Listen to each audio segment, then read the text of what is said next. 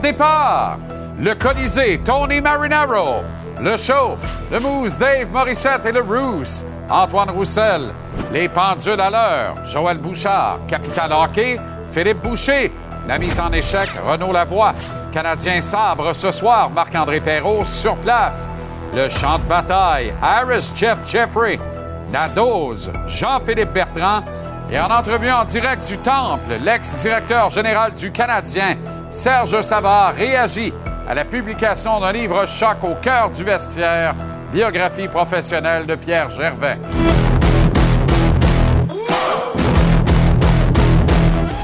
Comment allez-vous? Très heureux de vous retrouver. Excellent mardi d'avant-match canadien sabre au Temple ce soir. Bienvenue à JC. Bon début de soirée. Merci de nous faire une place dans euh, votre repas au détour de la soirée comme ça et dans votre préparation de match pour euh, ce soir. Superbe opportunité, euh, soit dit en passant, pour Yorai Slavkovski à la gauche de Christian Dvorak et Brandon Gallagher sur le deuxième trio, tandis que pendant ce temps, Shane Wright est rendu dans la Ligue américaine à Seattle. La promotion sur blessure, donc, de Mike Hoffman de Slavkovski est pleinement méritée. Il semble qu'on veuille instaurer une rotation dans la brigade défensive du Canadien. Rotation à 8, dont 4 sont impliqués dans la dite rotation ce soir. Albert Jacka et Jonathan Kovacevic cèdent leur place à la paire Jordan Harris et Chris Whiteman. Harris de retour à gauche, une excellente nouvelle. Whiteman de retour tout court, une moins bonne nouvelle, sauf peut-être pour Whiteman lui-même. Jake Allen, le bon vieux Jacques Alain devant le filet ce soir. Il est le numéro un incontestable de la direction, donc on fait avec et n'en doutez surtout pas. Cette même gestion qui avait expliqué, Martin Saint-Louis en tête il y a quelques semaines, la présence d'Allen face au Wild du Minnesota plutôt que celle de Montembeau qui était fumant devant la cage, expliquée donc par une performance inspirée contre le même Wild par le même Allen une semaine avant dans une cause perdante, on le rappelle. Montembeau, lui, a été carrément sensationnel en cinq syllabes contre les sabres le 27 octobre dernier à Buffalo.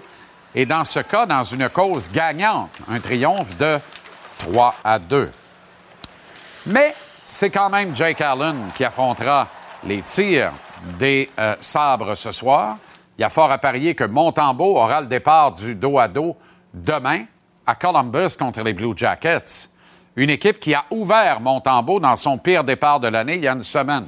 Est-ce que c'est un challenge? Est-ce qu'on l'expliquera comme ça? On veut lui donner la chance de se racheter. Il est excellent depuis le début de l'année. Un faux départ, c'était Columbus. On lui redonne les Blue Jackets pour que sur les lieux du crime, il ne le recommette pas.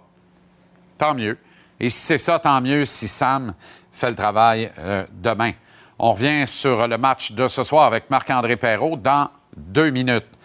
Euh, avant de vous parler de l'ultime capitaine Patrice Bergeron, évidemment, l'encre rouge du Canadien ou du sang, c'est selon, continue de couler en marge de l'apparition du livre Pierre Gervais Au cœur du vestiaire sous la plume de Mathias Brunet. Moi, quand je comprends pas une affaire, ça m'agace souverainement. Puis souvent, m'a picossé jusqu'à ce que je comprenne mieux l'affaire.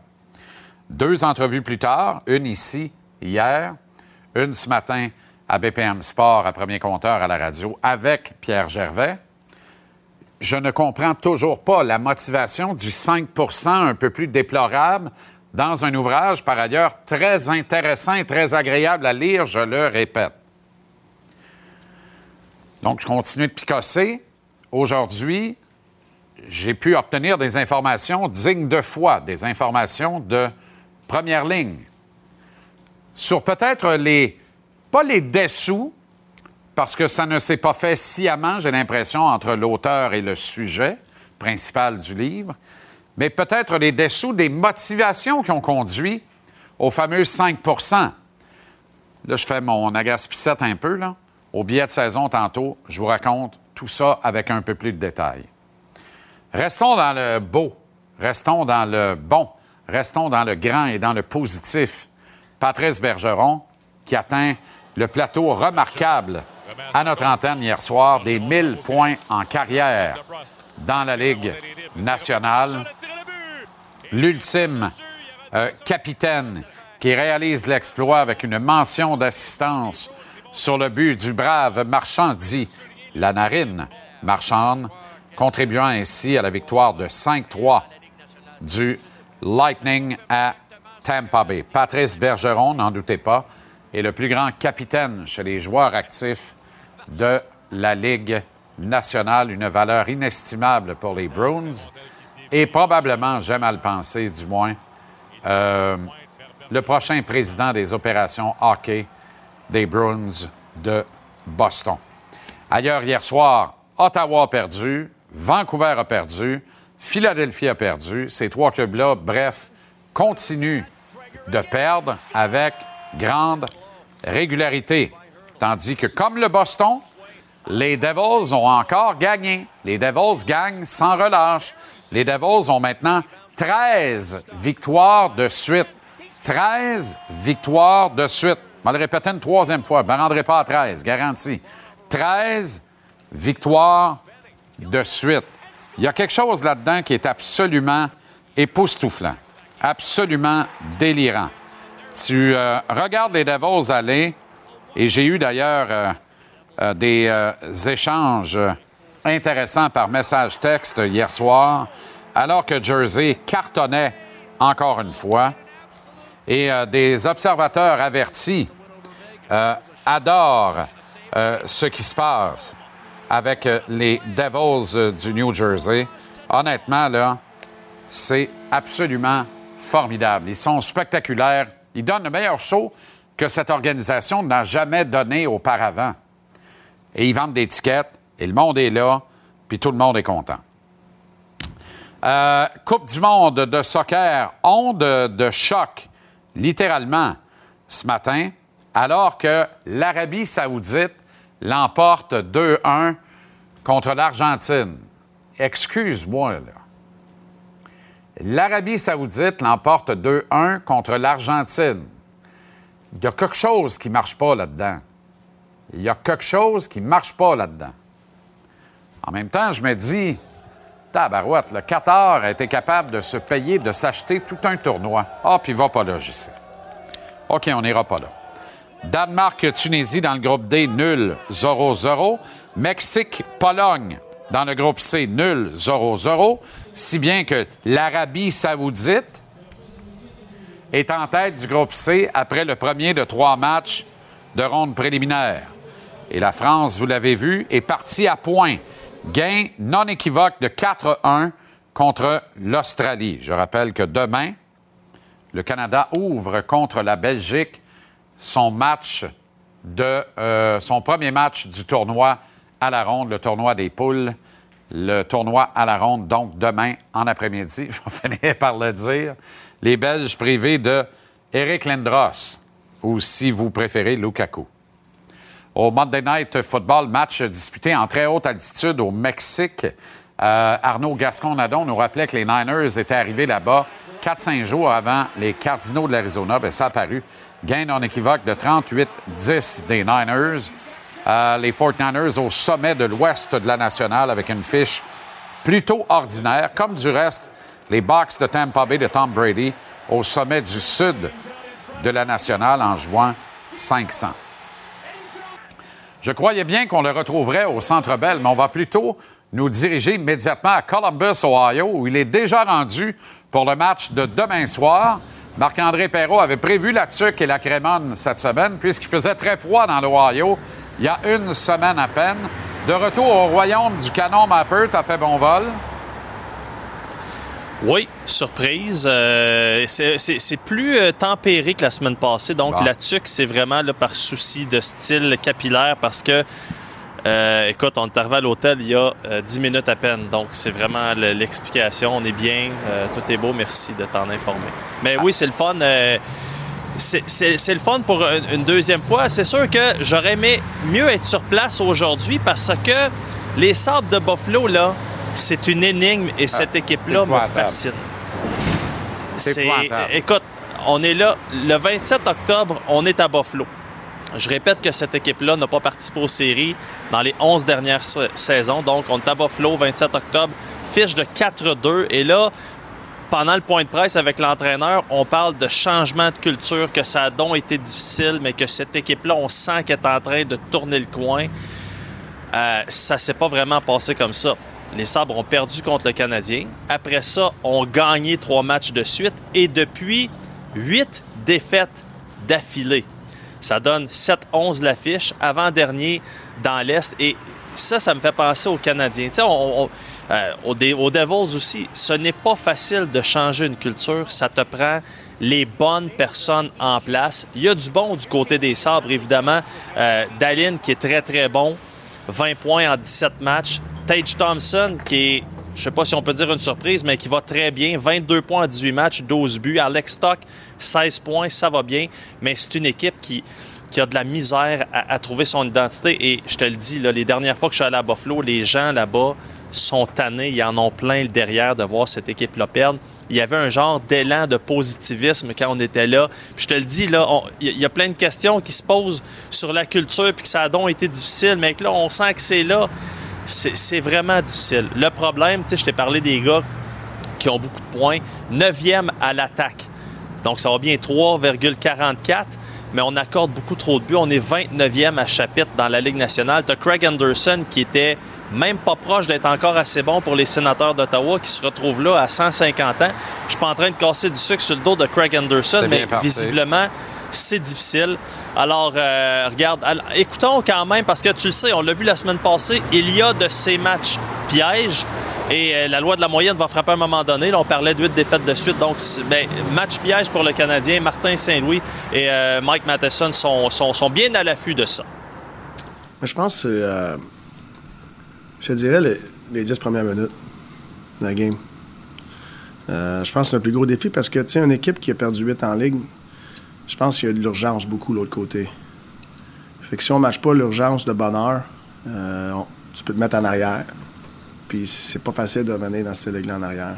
Fait que je pense que c'est le plus gros défi, nous autres, à soir, ces 10 premières minutes. C'est sûr qu'ils vont être euh, vont avoir faim à, gagner. Donc, on, doit, on doit avoir l'attitude comme, comme nous, on est dans la même situation qu'eux. Euh, puis je pense qu'on est euh, dans, dans le sens, on, on est les deux des, des, jeunes équipes qui ont beaucoup d'habiletés. Donc, on doit être prêts. Ils sont, une vraiment bonne équipe.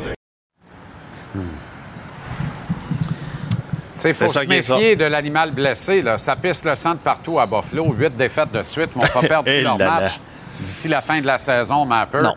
Mais ça serait plate en même temps que le Canadien trébuche après le spectacle extraordinaire de samedi dernier contre les Flyers. faut partir à point.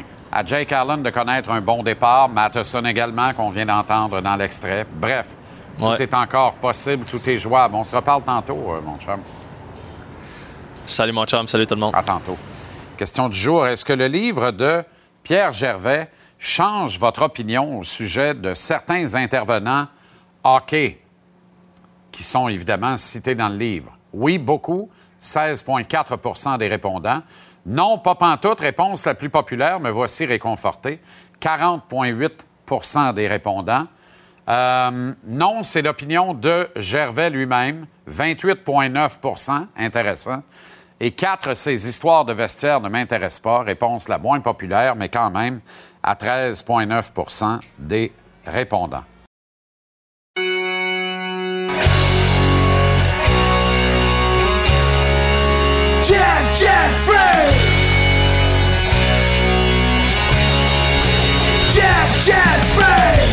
Comme un uppercut, il vient nous parler de à chaque fois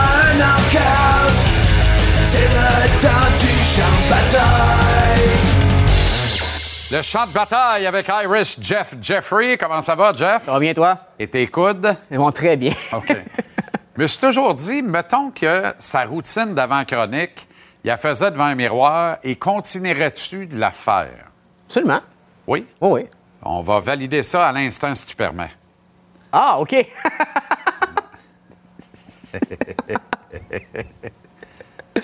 OK. je me suis. Je, me regarde dans le miroir, mais je me suis jamais vraiment vu à, TV de même. J'essaie de, réchauffer le jab un peu. Attends, c'est pas fini, là. Là, je, suis en train d'écouter Tony. Qui parle de discute avec Tony. Oui, je discute avec Tony. OK, fait qu'on n'a pas vu écoute là. Non, on n'a pas vu. Une prochaine fois, peut-être. Formidable. Comment tu vas? Ça va très bien. 1986, en ce 22 novembre. Mike Tyson. Aaron Mike Tyson, en qui tu ne taris pas d'éloges, devient le plus jeune champion des lourds de l'histoire de la boxe. Il a détruit Trevor Burbick en deux rounds, l'a anéanti pour le titre WBC des lourds, puis euh, ça va continuer. Il va anéantir les enfants d'Ali, c'est-à-dire ses partenaires d'entraînement qui ont continué euh, après le déclin et la retraite d'Ali, dont Larry Holmes, Pinklin Thomas, Tony Tucker, Tony Tubbs, qui ont tous été champions. Il va régner avec peur et destruction sur la division des lourds.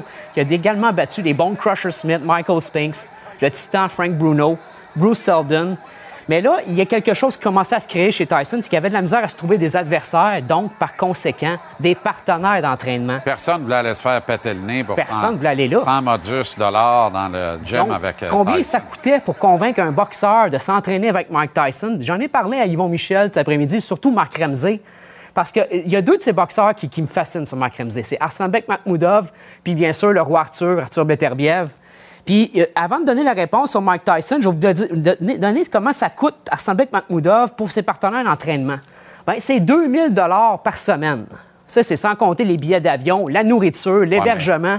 Ça commence à coûter cher. Oui, c'était pas mal d'argent à l'époque, mais même encore aujourd'hui, je regarde des gars se faire knocker avec un casse à pinotte. Oui, parce qu'il détruisait. dis, euh, euh, C'était vraiment pas assez Mike cher. Tyson, il est détruisant dans un temps record. bon Arthur sens. Beterbiev, champion unifié IBF, WBC, WBO des mi-lourds, euh, un des meilleurs 10 pour, euh, livres pour livre présentement sur la planète, ça peut être 2000 par semaine ou 1000 la journée, dépendamment de la qualité du, euh, du partenaire d'entraînement. Oui, parce que 2000 par semaine, c'est le même prix que Tyson offrait il y a 30 ans, 40 ans, secondes. quasiment non, 40 j- ans. J'y viens. Mais lui, euh, Beterbiev, il roule à six partenaires d'entraînement Par semaine. Puis il est détruit, lui, ici. Il y a des nez brisés, il y a des côtes brisées, il y a des Jean-Pascal qui voient des points noirs. Il y a toutes sortes de choses Fait qu'on se peut passent. dire que ça coûte entre 15 et 20 000 de partenaires d'entraînement par semaine à Beterbiev. Présentement. Mais combien ça coûte pour Tyson? Son partenaire le plus célèbre, le plus coriace, a été The Atomic Bull, que j'ai le T-shirt aujourd'hui, Oliver McCall, qui a fait 400 rounds environ d'entraîne- de, de, de, de, de- de- de sparring avec Tyson. Il n'est jamais tombé. Il a couché Tyson une fois. Ben voyons. Combien ça coûtait pour, pour Mike Tyson de convaincre des années 80 un, un- un partenaire d'entraînement de venir se battre avec lui? Ben, c'était 2000 par round. 2000 par round. Non, Par mais le trois 2000 minutes. par semaine de tantôt, là, c'était Tyson. ça? Non, ça, c'était Arsenbek Makhmoudov. Ah bon, très bien. Mike Tyson, c'était 2000 par round. Des fois, ça pouvait monter plus que ça. Ça commençait à 500. Le monde ne voulait pas aller se faire péter. En 86, Dans les années 80, 80, 86, 87, 2000 par round. Par le 3 minutes. autrement dit, on te payait, plus tu restais debout, plus tu gagnais d'argent. Donc, tu avais intérêt à rester debout pour donner euh, des rounds à donc, Tyson. Oliver McCall, qui en a fait 400, il a fait 800 000 en, en- en frais de partenaire d'entraînement. The Atomic Bull. Est-il toujours vivant? lui? Toujours vivant. Il a battu Ça, la, ça va Lennox bien, Lewis. son euh, cerveau, tout va bien, tout Il y a est des- certains problèmes euh, de santé mentale, mais il a quand même battu Lennox Lewis. hein. Battu Lennox Lewis pour le champion WBC des lourds en 1994, KO au deuxième round. Mais oui, il y a certains problèmes cognitifs. Mais qui qui a pas de problème cognitif quand il a affronté Mike Tyson? dont Hmm. Evander Holyfield commence à perdre euh, la, la faculté du langage. Oui, oui, C'est vraiment pas drôle. Effectivement. Autrement dit, c'est pas simple quand tu es un futur champion du monde en puissance. Quand tu frappes. que tu as une terreur puis tu as un bon punch. Il faut trouver des partenaires d'entraînement. Il faut... Nous, on s'attarde aux adversaires en disant vas-tu pogner quelqu'un qui a de l'allure? Il n'y a personne qui a de l'allure qui veut le pogner pour l'instant. Oui, à moins que l'argent soit au rendez-vous. Est-ce qu'il n'y a pas un malaise? Là? Il y a quelque chose de profondément malaisant là-dedans. là. Quelque chose qui ne marche pas avec ça. là. Il, faut, il, faut que, il faut que la boxe se réinvente et se repense un brin. Ben, euh, moi, ce que j'aime de, de- qu'est-ce qu'on m'a dit d'Arthur Beterbiev, c'est que c'est lui qui a investi de son argent personnel pour payer les partenaires Ouais. d'entraînement, pour les convaincre de venir. Ouais. Parce qu'il en a de besoin. Il doit pratiquer des choses. Ah oui, je comprends, Ce que tu mais- pratiques, tu le pratiques avec ton partenaire d'entra- d'entraînement et tu le- tu- tu l'appliques dans ton Je comprends, combat. mais si tu manges la moitié d'une bourse éventuelle pour un combat en partenaire d'entraînement, c'est pas un deal business bien, bien brillant. Dépendamment, ben, ben de combien d'argent tu fais. Si t'es Oscar de Lauria, tu gagnes 25, co- de- 25 millions par combat. Non, euh, Tyson de- Fury qui en fait, mettons, 40 millions. Ça, il n'y a pas de problème. Mais on est loin de ça dans le cas d'Arthur Beterbiev. Ben, non, c'est vrai. Mais, mais, mais, lui, il aime investir dans ses partenaires d'entraînement. Là, il va, prochainement, il va se battre contre Anthony Hardy le 23 janvier 2023, début de l'année. Ça devrait être une formalité. Puis éventuellement, c'est le combat contre Dimitri Bivol qui cherche. Donc l'argent va venir en quelque part. Mais il y a quand même une réflexion. Il y a quand même un moratoire que doivent s'imposer tous les grands intervenants de la boxe. Ils ne sont pas si nombreux à mener la boxe mondiale, bien qu'ils soient des frères ennemis. Quelque part, ils ont le même destin, c'est-à-dire essayer de gagner leur croûte avec ce sport. Ils y parviennent dans bien des cas merveilleusement bien, mais pour un qui y parvient bien, il y en a 125 euh, qui font banqueroute puis qui en arrachent et qui meurent pauvres comme la gale. Il faut repenser toute la patente. C'est un point vraiment intéressant parce qu'on a toujours dit que la boxe, c'est un sport égaux. Tu as juste besoin d'une paire de gants. Ça vient d'un milieu pauvre, comme le soccer, des choses comme ça. Tu t'envoies qu'une paire de gants, puis tu essaies de t'élever dans l'échelle sociale avec tes points, comme Roberto Duran l'a fait, par exemple. Mais oui, tu as raison. Si tu n'as pas d'argent pour te payer des bons partenaires d'entraînement, tu vas en souffrir. Donc, donc, il n'y a pas une discipline sportive, une discipline martiale ou sportive que je trouve que c'est vraiment égaux à ce niveau-là. Oui, c'est une bonne réflexion, JC, en effet. OK, excellente soirée, Jeff. Euh, merci beaucoup. Ça me fait plaisir. C'était préparé trois minutes, mais on en avait cinq, on ne avait juste pas dit. Euh, tu sais, il faut prendre les bonus quand ils passent. Bien, absolument. Puis je, je l'apprécie grandement. Formidable.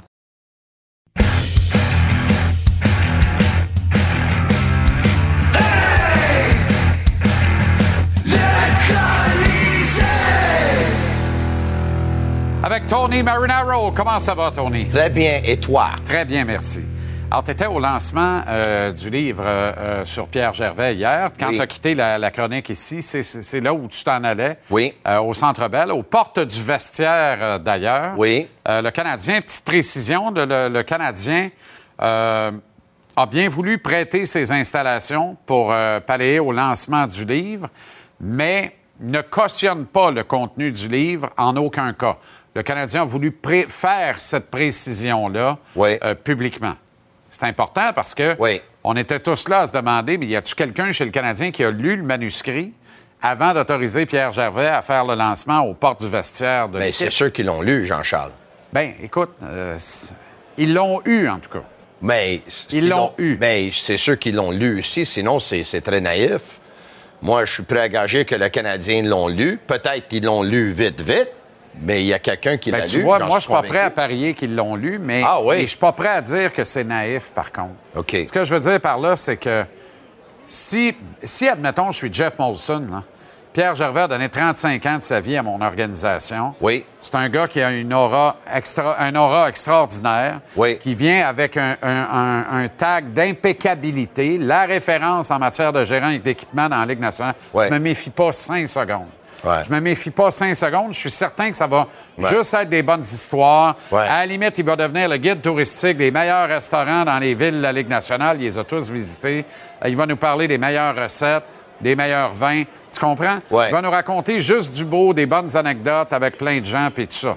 C'est à ça que je m'attends. Oui, mais moi, je veux dire quelque chose. C'est que, oui, j'étais là hier. Je suis arrivé vers 18 h au Centre Bell.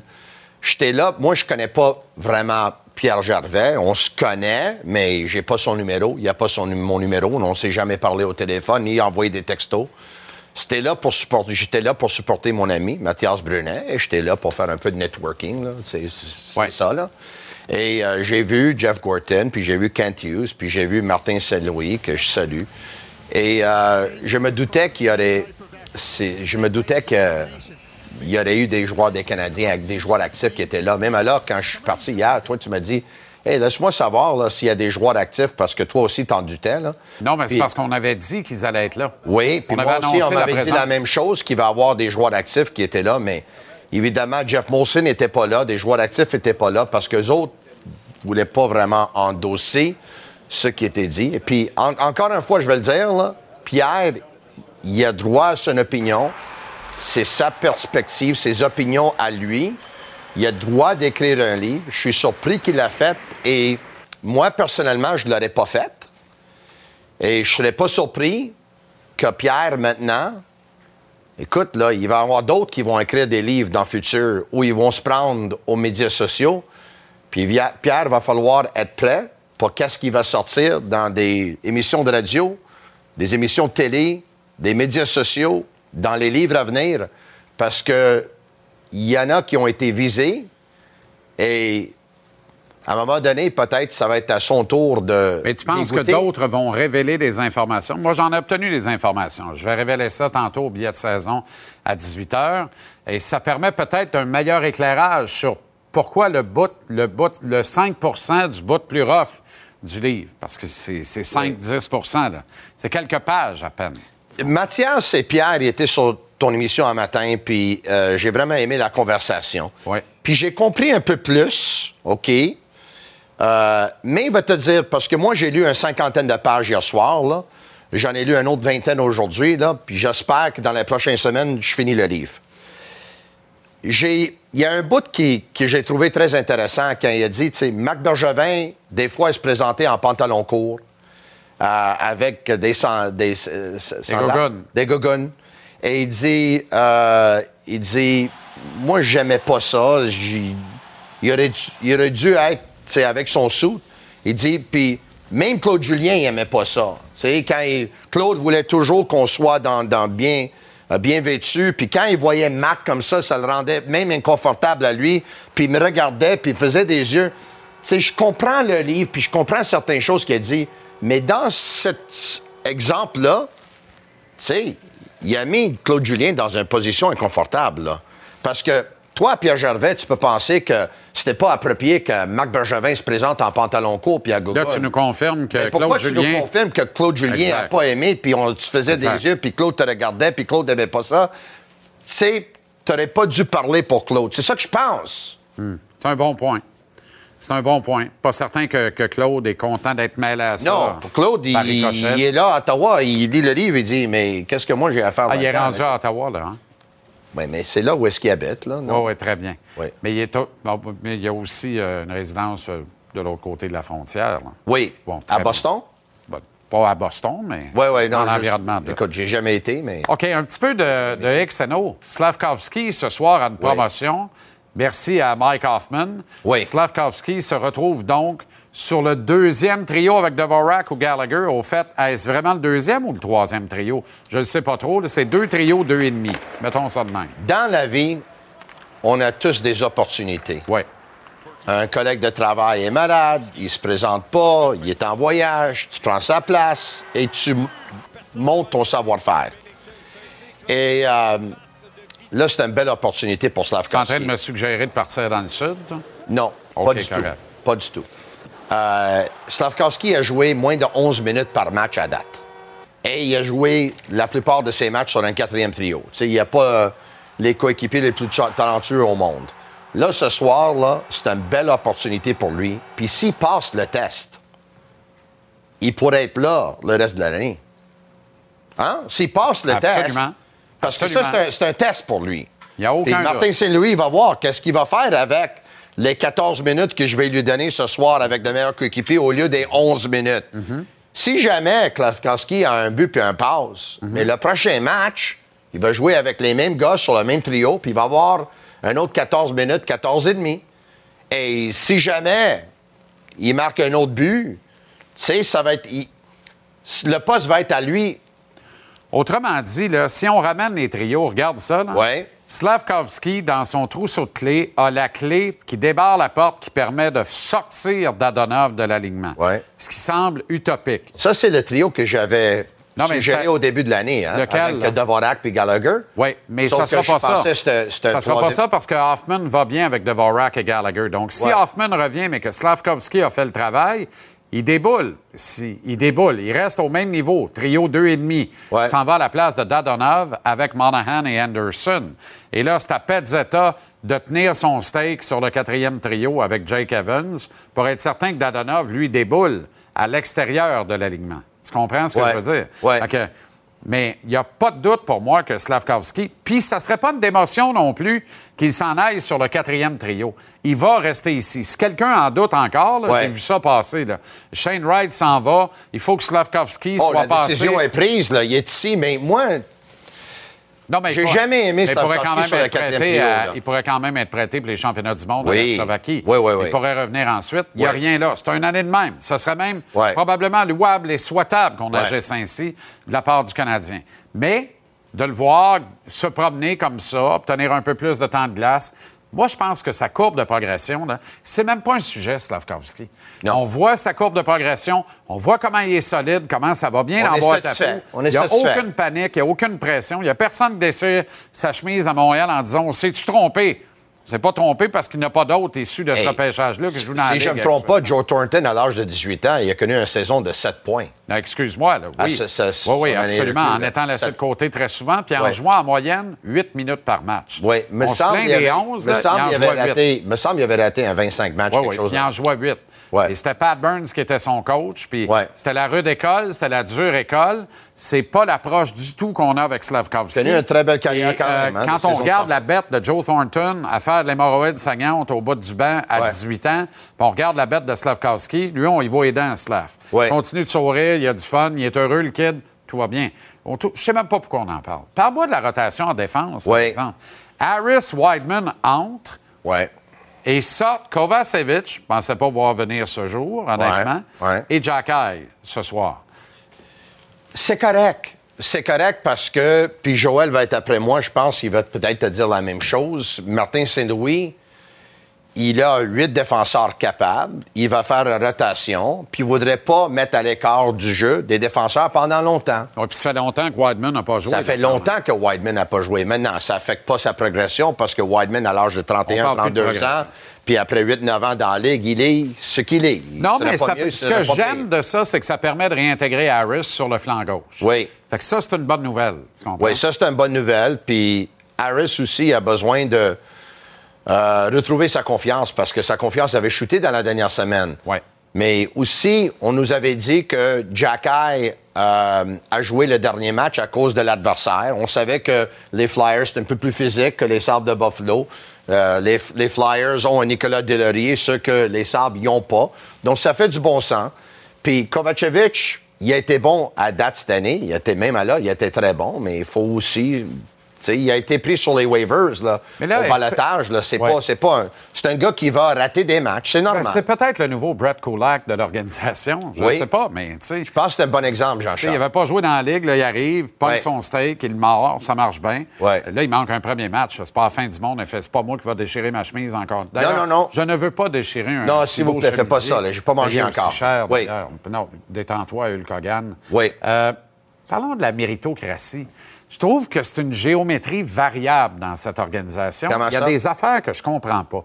Te rappelles-tu quand Jake Allen a été très, très, très bon dans une défaite de 3-1 contre le Wild du Minnesota? Le Wild avait marqué le dernier but dans un filet désert. Je m'en souviens. Jake n'avait donné que deux buts dans le match et surtout, il avait gardé le Canadien dans le match toute la soirée. Une semaine plus tard, nouveau duel Canadien-Wild on pense que Montembeau, qui est fumant à ce moment-là, va obtenir le départ. On vient que Jake Allen. Martin Saint-Louis explique ça par le fait que Allen a été très bon contre le Wild la semaine précédente. Pas de problème avec cette explication-là. Samuel Montembeau, le 27 octobre dernier, a été acrobatique et il a volé le match du Canadien. C'est le meilleur match que Montembeau a fait en carrière. Victoire de 3-2 contre les Sabres à Buffalo. Là, c'est un dos à dos ce soir. Montembeau s'est fait ouvrir à Columbus la semaine passée. Le Canadien s'en va là pour le match de demain.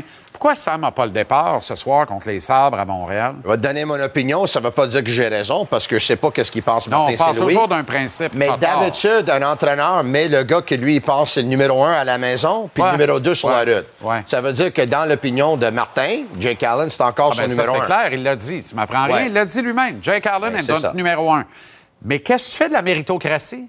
Qu'est-ce que tu fais du kid qui t'a volé un match à Buffalo le 27 octobre dernier, qui a été à l'aise contre cette équipe-là, à qui tu peux donner le départ de ce soir? Est-ce qu'on va expliquer ça demain en disant on veut donner une chance à Sam de se reprendre à Columbus où il s'est fait ouvrir il y a une semaine? Si c'est ça, l'explication vaut ce que ça vaut. Ça veut dire qu'on challenge Montembeau. C'est une belle opportunité pour Montembeau aussi demain de, montrer sa façon de rebondir. Mm. Parce que, comme tu as dit, ça a été son plus pire match de la saison la semaine passée à Columbus. Jean-Charles, qu'on veut ou veut pas, cette équipe-là, je sais qu'il bataille pour un poste en série. Je pense pas vraiment que Jeff Gorton, Kent Hughes ou Martin Saint-Louis pensent qu'ils sont une équipe de série. Non. Je pense qu'eux autres, ils pensent que gagner, c'est d'avancer. Gagner, c'est progresser. C'est ça qu'ils cherchent. Donc, le fait qu'un gardien joue un soir, l'autre joue un, soir, un autre soir, je pense pas qu'il regarde vraiment ça. va bien, la colonie de vacances, par exemple. C'est un beau camp de vacances. Oui. C'est un camp d'été, dans le fond. On s'amuse. On est là dans le plaisir. Rapidement. Écoute, ils jouent tellement avec tellement de pression, ces gars-là. C'est du fun qu'ils jouent une saison sans pression. Il n'y a pas de pression, Ah, ben oui, effectivement. Ben, dans ce cas-là, on peut-tu réduire de moitié le prix des tickets? Non, Moi, je les achète, mes billets, là. Mais le spectacle. Si on s'en va jouer pour As-tu un problème avec le spectacle année? Pas en tout. Moi non si plus. tu fais des ronds sur le lac, là, il y a des maudits bons shows sur le lac à toi et soir. Écoute, t'as été là samedi soir, t'as été là samedi soir. Je sais pas si t'as été ou t'as pas pas, là été. samedi soir, la mais tes billets, peut-être une soirée au Centre Bell dans tes Oui. billets avec le stationnement puis un bière, ça Oui. coûte peut-être 500 Non, euh, tu peux Plus que ça? Ben oui. OK. 700 Au moins. OK, de 30 minutes de travail pour toi. Mais 7 minutes, euh, 700 dollars là, 700 dollars là, je pense pas que quand tu quitterais le Centre Bell, tu aurais des problèmes avec ça, là. Je peux pas laisser passer ça. là. Pourquoi? T'as l'air de l'Arabie Saoudite qui se paye une victoire, se paye. Ils ne sont pas payés une victoire. Arrête de contre l'Argentine. Ils ont Hey, gagné. Le Qatar s'est Hey, payé un tournoi. L'Arabie Saoudite peut se payer le PIB de l'Argentine Hey, avec le change qu'on a dans le fond des bas. Hey, as-tu vu les deux buts qu'ils ont marqués aujourd'hui, là? Pas de bon sens. Ils auraient pu pratiquer ça pendant six mois, ils n'auraient pas marqué ces Arrête buts-là. ça, arrête ça. donne à César qu'est-ce qui Arrête revient à. César. Ils ont Arrête gagné aujourd'hui, ils méritent de gagner. Puis Arrête parle pas de la corruption dans le soccer, s'il vous plaît. là. Ben non, il n'y en a pas a- pantoute. Il n'y en a pas mais- pantoute. À Montréal, il y a des eu cônes oranges. Hey. À Montréal, il y a des cônes oranges. Au Qatar, les cônes non. sont rayés bleu poudre puis blanc. Dis-moi- Lâche-moi ça. Hey, Dis-moi que Pas tu bon dis sens. en blague que tu penses que l'Arabie la- l'Arabie Sa- Saoudite a, a- a Ce que, a je te acheté dis, le match aujourd'hui. ce que je te dis, c'est qu'Éric Lindros ne s'habille pas pour les Belges demain. Le Canada a une chance. OK. Et on dira, c'est une vraie victoire parce que le Canada n'a même pas les moyens de se payer un vrai maillot. Imagine-toi comment il ne peut pas se payer à Il Belgique. n'y avait pas de corruption dans le match entre l'Arabie Saoudite et l'Argentine. C'est Il y sûr en que avait non. pas. C'est sûr que non. C'est sûr que non. Dis le gars qui avait misé sur l'Arabie Saoudite parce qu'il y avait eu un. Moi, j'ai bon pas misé sur l'Arabie Saoudite, puis j'aurais misé sur l'Argentine. Puis j'aurais perdu, c'est correct. Dis le gars qui a donc pas misé parce qu'il y avait eu un tuyau. La plus belle- On dit encore la même affaire? La plus belle chose dans le sport, c'est que le match se joue sur le terrain. Tu peux le bien match porter la croix de sur Jésus la le glace. Christ, notre Sauveur. Je te souhaite une excellente soirée. Salut, là. Bon, très bien.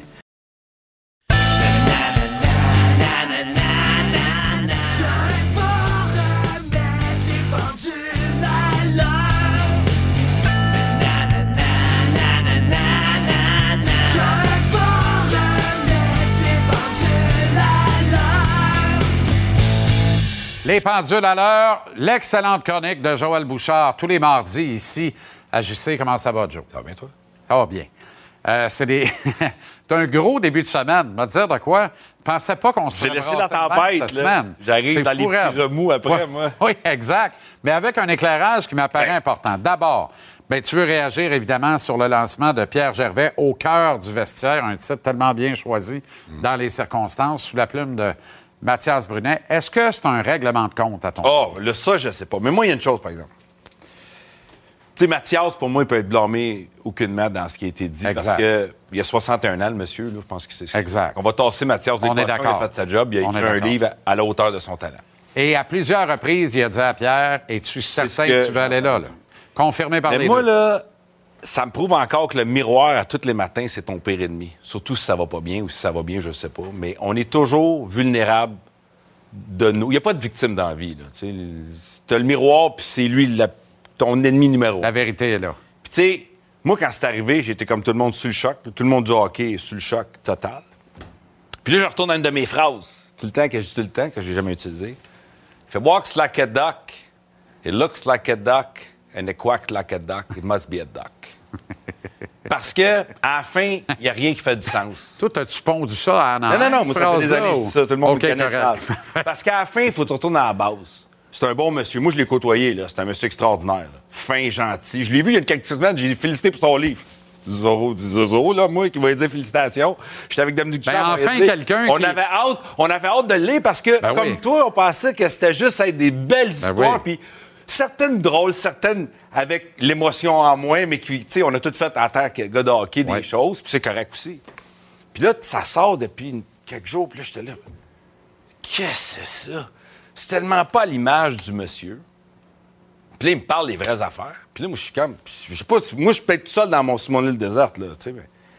Les vraies affaires de quoi?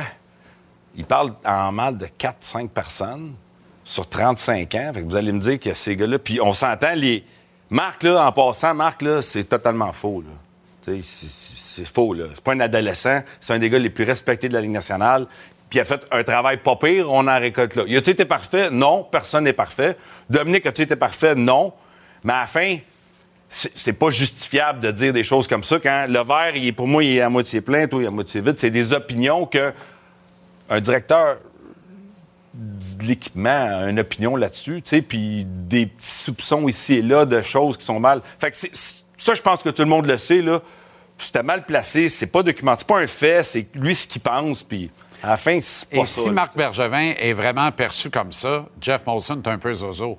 Ben, ça, c'est. Écoute, dans le livre, là, il fait passer du monde Zozo un peu par la bande sans le savoir. C'est ça. Son chum qui est à Las Vegas ne doit pas être content ben, ben de savoir ça. Heureux. Puis on s'entend que les autres personnes, Claude Julien qui a mis. Mais tu sais, on, regarde ça de l'extérieur et on dit pourquoi? On s'entend qu'il n'y a pas besoin d'argent. Non. Non. Pas se poser. Pas se poser. En tout cas, je ne penserais pas. Là. Ce serait renversant. on fait-tu un livre au Québec faire de l'argent? Non. Bon, on le tasse. Non plus. On, le tasse ça. Dis les vraies affaires dis les vraies affaires. Si tu veux dire les vraies affaires, là, tu vas en écrire 12 livres, tu vas écorcher plus que 4 gars qui sont dans des positions plus précaires avec le Canadien. Tu sais, tu vas me dire que dans, dans les 35 dernières années, là... Je suis ça. Ouais, puis, puis Marc, c'était le pire des pires, là. Voyons ça n'a pas de bon sens, là, tu sais. Marc, était incroyable pendant 10 ans, là. Il a eu des hauts, des bas comme tout le monde. Crime, il a fait un job, regarde là, ce qu'on voit là. Puis il a fait son temps comme tout le monde. Puis moi, je me sens pas mal quand les gars se font mettre dehors. Tu sais, Dom, c'est un chum personnel, c'est un travail extraordinaire. Marc, c'est un gars que je connais depuis que j'ai joué avec, un gars aimé de tous. Ils se font mettre dehors. Ça va arriver. Puis à la fin, ils sont payés. Puis même quand ils se font cuisiner par les médias ou par les partisans ou même se faire. Ça vient avec la job. Tu es payé un gros salaire, il y en a un sur 32, ben vis avec. Puis si t'aimes pas ça, ben fais d'autres choses parce que ça va venir avec. Ça, ça, je me sens pas mal. Mais de mettre des mots dans un livre pour mettre des gars qui sont dédié au travail pareil. Là. Tu vas en Gogun, tu vas pas en Gogun, tu, travailles pareil, là, on s'entend, ça n'a pas rapport. Là. Puis l'autre chose, c'est que qu'il y a eu des saisons plus difficiles, des moments plus difficiles, tout le monde en a, mais de mettre en, question la crédibilité du monde dans le hockey, ça, ça fait le tour de l'Amérique, là. Exact. Là, Marc, lui, est à Los Angeles, là. C'est un gars de hockey, là. Là, ça sort tout croche dans un livre d'un gérant d'équipement qui est supposé dire des belles histoires, puis là, c'est ce, qui, se rend à Los Angeles, c'est pas les beaux types de Sakou. Là. Ce qui se rend à Los Angeles, c'est Marc. C'est Dominique Ducharme. Ce qui se rend dans les 32 marchés de la Ligue nationale, c'est Dominique Ducharme. Puis pourquoi? Tu comprends? Mais la question demeure. Ben, pourquoi? Il y a quelque chose, là. Moi, j'ai pas, de réponse. Ben, il y en a une, là. Ben il n'y a jamais rien pour ben, rien. En tout cas, je, vais essayer une réponse à 6 heures. Moi, te le dire. Oh, dis que je t'agace. Moi, te le dire, là. Dans toute l'équation, ce qui fait encore le moins de mathématiques, là, t'as pas besoin. Pourquoi? des livres, il en aurait vendu, moi, il en racheté un. Il vient d'en perdre un, moi, je l'ai racheté, c'est sûr. C'est pas un réflexe comptable. Il n'y a pas de logique autre que quelque chose d'autre. Parce que les mathématiques n'additionnent pas pour personne. tu demandes à tous les gars de hockey. Tu sais, c'est un gars qui a été choyé, un privilégié de la société. Il y a une cave à vin, une des plus belles au Québec. C'est un gars qui a été mis sur un piédestal, 2500 matchs. Il y a, tout il y a aucune raison d'aller là à moins qu'il y ait quelque chose. Il y avait un aura extraordinaire. Il y avait un tag d'excellence. Il était immaculé. Et là, il y a, là, ça. Encore une fois, les joueurs n'ont pas été hier. Je pense pas que les gens du préposé à l'équipement du Canadien étaient là hier. Les gestes parlent beaucoup. Les paroles euh, s'envolent, les gestes, ils vont rester souvent. Ensuite, il y aurait eu des textos. Il y a bien des joueurs qui n'ont pas commenté peut-être comme certains auraient voulu parce que justement, ils n'étaient pas dans ce sens-là. Parce que Marc puis Garley étaient, étaient encouragés. Fait que, tu sais, moi, les mathématiques. je te le dis, là, vérifier, là, pour, pour, pour, ajouter à ça, plusieurs joueurs qui ont côtoyé Pierre Gervais pendant plusieurs saisons chez le Canadien, contactés, ont refusé de commenter. Je veux toujours te dire là, comment Dom Duchamp, c'est un homme? Il y a plein de joueurs qui l'ont texté. Puis moi, je le sais, je parle à Dom, on ne dira pas de cachette. Puis la première fois que Dom m'a dit, il ne faut jamais ça sorte parce que ces joueurs-là, je veux pas qu'ils se fassent questionner. ça prend un homme, ça. Là. Ça, c'est un homme qui parle en disant Je vais protéger mes gars encore. Même si je suis plus leur coach, je veux pas que les gens sachent c'est qui qui m'a texté parce que si les gens le savent, c'est quoi qui va arriver? Les journalistes vont aller les voir. Fait que, tu sais, dans la vraie vie, là, on a tout le temps deux décisions à prendre. On agit comme un homme ou on n'agit pas comme un homme. On se regarde-tu dans le miroir ou on se regarde pas dans le miroir? Puis, tu sais, pour moi, d'homme du charme, dans toute cette équation-là, puis Marc aussi qui n'a pas commenté, mais qui se dit, regarde, qu'est-ce que tu veux que je fasse? Tu sais, Dans la vraie vie, là, on a grandi avec des valeurs, puis il faut rester dans nos valeurs. Puis moi, ça me parle pas, ça. Parce que comme individu, je sais ce que les gars de hockey passent à travers. Pensez-vous que Duchamp, ça a été le party pour lui là, depuis un an? Là? Pensez-vous que c'est super cool, là? Commencer à s'en sortir, puis là, la plaie vient de réouvrir, les points sûrs ont lâché. Inutile. Inutile. On est d'accord, là, c'est inutile. Fait que pour moi, encore une fois, je reviens à pourquoi, puis il manque des chiffres. Parce que à la fin des équations, on était à l'école les deux assez longtemps pour savoir qu'il faut qu'il y ait un chiffre à la fin qui additionne tout. Puis là, il manque une variable. Parce que la raison de dire les vraies affaires, pour moi, c'est pas le chiffre. Le chiffre ne fit pas parce que c'est pas les vraies affaires. C'est des opinions sur deux, trois, quatre personnes. Quand il y en a passé, un mois plutôt, on sait qu'il y en a eu des. 400. Puis pas mal Et plus. à un autre niveau. Ouais. Pas un mot, ça game. Rien, zéro. Mais. Tout le monde, il est beau, tout le monde, il est fou. Mais ces quatre-là, par exemple, cinq-là, eux autres. On va essayer de faire une équation au retour, euh, Joël. Les pendules à l'heure, Joël Bouchard. Merci infiniment.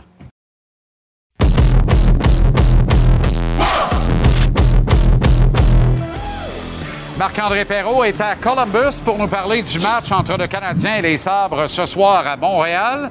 Le CH qui va voler charter vers Columbus après le match, alors que Mapper aura compté les moutons depuis belle lurette. Tant qu'il n'aura pas compté les coups de canon, parce que si ça en prend 12 pour s'endormir, on va en manger une maudite demain soir. Comment ça va, Mapper? Ça va bien, ça va bien. Écoute, je peux te confirmer encore une fois que de façon subtile et sournoise, je vais placer mon téléphone pour capter la réaction des collègues quand, ben, en fait, il va y avoir au moins un coup de canon là, avant la, la, présentation des joueurs et je ris. C'est probablement une des choses les plus drôles au monde de regarder le monde faire le saut sur le coup de canon. Euh, on s'amuse avec ce qu'on peut. Mais effectivement, je serai ici bien peinard et euh, les Canadiens qui vont voler tout de suite après la rencontre. C'est jamais facile les dos à dos. Euh, on fera pas broyer personne, mais tu sais, pour vrai, physiquement, faut, faut reconnaître ça. Alors, euh, pour ce soir, ben, il n'y a aucune raison d'être fatigué parce qu'il y a eu quelques journées de congé. Il y a des forces fraîches qui arrivent à la rescousse, si on veut. Euh, pendant qu'on voit les trios, euh, je vais te parler de, Chris Weidman et Jordan Harris qui vont former la troisième paire. Dans le cas de Chris Weidman, euh, c'est un gars qui a été laissé de côté six des sept derniers matchs, sept des huit, et je t'en ai déjà parlé. Ce gars-là, une attitude exemplaire. Et euh, faut vraiment. Tu sais, on parlait tantôt de, culture d'équipe. Là. Ça prend des Chris Weidman dans une équipe pour s'assurer d'avoir une bonne culture. Donc pour lui, c'était pas une punition. C'est, euh, tu sais, la, règle de la vie. Il y a des jeunes qui arrivent puis ils te poussent vers la sortie. Puis la meilleure chose que tu as à faire pour Chris Weidman, c'est d'avoir une bonne attitude. C'est un peu pour ça qu'il y a un contrat dans la Ligue nationale encore aujourd'hui. Alors euh, à suivre, ça va être intéressant de surveiller, comme je te disais tantôt, avec Jordan Harris, euh, qui a été laissé de côté lors du dernier match. Ce n'était pas une punition dans son cas non plus. C'était vraiment un système d'alternance. Arbor Jacky qui est laissé de côté et qui, lui, je veux dire, il a été pas mal occupé. Là, s'est trouvé des, clients quand même pas pires dans les derniers matchs, des Laurier, puis euh, justement euh, Olivier ici du côté de Columbus. Euh, sinon, Armia qui est de retour après sa blessure. Et je voulais te parler de Mike Hoffman qui va manquer le match de ce soir. Ça fait plusieurs matchs que je le vois dans le vestiaire après la rencontre, marche comme un gars blessé ça semblait se replacer, mettons, une heure ou deux après la rencontre ou le, matin de l'entraînement, mais après les matchs, c'est un gars qui avait quand même beaucoup de difficultés à se déplacer. Est-ce que ceci explique cela? Je ne sais pas, mais il allait vraiment bien, le beau Mike. Euh, six points à ses six derniers matchs. Martin Saint-Louis en a parlé, puis je sais que ça t'a fait tomber de ta chaise là, dans les dernières semaines quand il parlait de poise et de grit. Mais pour vrai, Mike Hoffman jouait bien dernièrement. Martin Saint-Louis a essentiellement répété les mêmes choses, dire qu'il avait une bonne attitude, jouait du bon hockey, tout ça. Euh, c'est un peu dommage dans son cas, mais euh, Slavkovski, c'est euh, lui qui est le grand gagnant, va se retrouver avec Dvorak et Gallagher. Slavkovski qui a été questionné la semaine passée par euh, une collègue et, euh, qui, parlait justement, c'est quoi la prochaine étape pour Slavkovski? Martin Saint-Louis semblait pas avoir de... En fait, pas semblait pas avoir de plan précis, mais je veux dire, ne semblait pas voir dans, les derniers matchs, bon, ben, il va avoir telle charge de travail, par la suite, ça va être telle charge de travail. Là, c'est les circonstances qui le placent dans une très, très bonne position. Et Martin Saint-Louis, on va l'écouter. En gros, là, notamment, c'est de foncer vers le filet. Drive, crash de net, comme on dit en bon français. On peut écouter euh, Martin Saint-Louis. Slav fait 18 ans, puis euh, c'est dur à comprendre pour un jeune de 18 ans que la game est jouée sans la rondelle. parce que euh, ils sont toujours habitués à avoir la rondelle. mais la nationale, là, si tu fais pas ta job sans la rondelle, tu ne toucheras pas beaucoup. Fait que nous autres, on se concentre beaucoup là-dessus avec ça, avec Slap. C'est pas juste sans la rondelle défensivement, c'est sans la rondelle tout le temps. fait que, euh, fait que non, je m'attends à Slav qui continue. C'est une opportunité pour lui, euh, mais qui continue à progresser. Moi aussi, je pense qu'il va continuer de, progresser. Moi, j'aime ce que je vois. Il y a pas, moi, pour moi, il n'y a pas de scandale avec Slavkovski. Hey, imagine si le Canadien avait repêché Shane Wright. Qu'est-ce qu'on dirait? Ah! Oh là là! Oh là là! Je pense qu'on ne parlerait même pas du livre de Pierre Gervais. Bon, peut-être un peu. Écoute, ça serait. Ben non, là, on parle vraiment de, comme on dit, une éclipse médiatique, ce, qui, aurait donné un, break à notre ami Shane, mais non, non, ça, serait l'enfer. Mais tu sais, comme je te, l'ai souvent répété, puis c'est clair que Martin Saint-Louis, il va avec la méthode Nick Suzuki, c'est-à-dire on, te donne du temps de jeu, tu dois gagner tes, tes je veux dire, tes, tes, épaulettes, c'est ça, la, un peu fatigué, tes galons, c'est ça, gagner tes galons. Après ça, whoop, tranquillement, tu te retrouves sur le jeu de puissance, comme on a vu euh, lors du match à Saint-Louis. Depuis ce temps-là, je veux dire, Slavkovski joue du bon hockey, tranquillement mais sûrement. Et clairement, la, méthode fonctionne. C'est un jeune homme qui joue avec beaucoup de confiance. Avec, euh, c'est, un, c'est un jeune homme qui est travaillant. Mm. Puis ça, on, on, a nommé plein de noms. C'est un jeune homme qui travaille. Et ça, ça va faire des petits. Jake Allen ce soir, avec 898 euh, son pourcentage d'efficacité. Demain, probablement que notre ami Montembeau va tenter d'éviter les coups de canon. C'est à souhaiter. 3,33 la moyenne de buts concédés par Jake Allen également depuis le début de la saison. Des standards en deçà d'un statut de numéro un. Alors, Montembeau, probablement demain, effectivement, à Columbus. Là où il s'est fait ouvrir pour la première fois de l'année, il y a une semaine. Je pense qu'il en fait encore de la QFN. Excellente soirée, couche-toi pas trop tard. Et à demain, mon cher Marc. Oh, non, premier. salut, mon chum. Salut tout le monde. Il dit toujours ça avant d'aller euh, se faire descendre deux petites paires de drafts. Rien de trop grave. Bon. Le moins qu'on puisse dire, c'est que la biographie professionnelle de Pierre Gervais, au cœur du vestiaire, fait couler l'encre. L'encre rouge et non pas bleu, blanc, rouge, en fait. J'ai jamais vu jamais vu de mon vivant un ouvrage sportif québécois polarisé autant. Tout le monde a une opinion, même voire surtout ceux et celles qui n'ont pas lu le livre, ce qui est renversant. Il y a deux clans. Ils s'opposent. D'un côté, les amateurs, ceux qui ont soif, qui sont avides de croustillants, ceux qui veulent tout savoir depuis l'intérieur, ceux qui n'y sont jamais allés à l'intérieur. Et les autres, ceux qui ont joué, coaché ou joué et coaché la game. Eux autres, ils ont passé leur vie à l'intérieur du sanctuaire, aussi appelé le vestiaire. Eux autres, ils veulent encore moins que les prêtres qu'on raconte ce qui se passait au monastère. C'est louable. La nuance, là, est importante à faire ici transgresser une règle non écrite de ce qui se passe dans le vestiaire doit demeurer dans le vestiaire.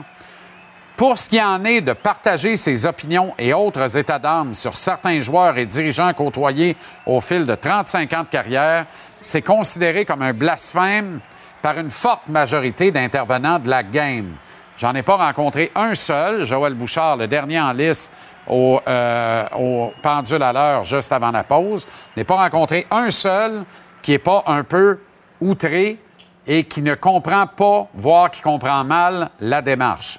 En contrepartie, maintenir l'Omerta en ne révélant pas des cas d'abus tels que ceux révélés en marge du scandale de Kyle Beach à Chicago il y a 12 ans ou encore à Hockey Canada, ça, c'est plus un blasphème.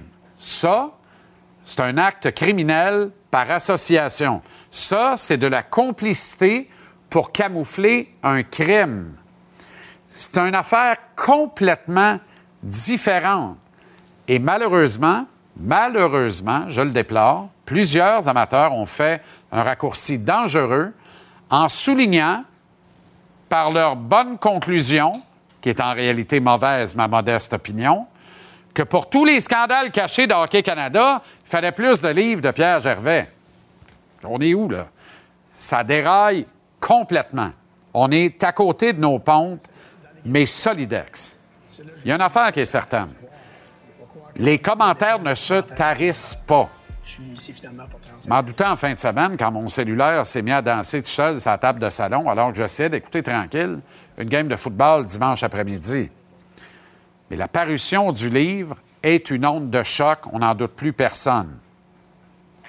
Si tu m'avais dit tu vas faire deux billets de saison de suite en deux soirs sur ce même sujet-là, tu n'aurais pas cru. Et pourtant, c'est là où on en est. Un dos à dos, dirait Claude Julien. L'un de ceux qui, par ricochet, se trouve associé à une opinion un peu désobligeante du directeur général Marc Bergevin. Tout ça dans le livre. Tout ça pour dire que ma pensée, bien, elle n'a pas vraiment évolué. Deux entrevues plus tard avec Pierre, une avec Mathias en plus, et de nombreuses conversations à gauche et à droite avec des auditeurs. Là où elle a changé un brin, c'est que, voilà, quand, quand je comprends pas quelque chose, il faut que je picosse. Il faut que je trouve une façon de trouver des réponses, de m'expliquer. Ce que Joël Bouchard a dit de tantôt, il n'y a pas d'équation qui tienne la route. On n'est pas dans le 1 plus 1 font 2, on est dans le 1 plus 1 font 2000 ou moins 4. On ne comprend pas. C'est quoi le raisonnement mathématique? La mathématique derrière tout ça ne fonctionne pas. Alors, alors,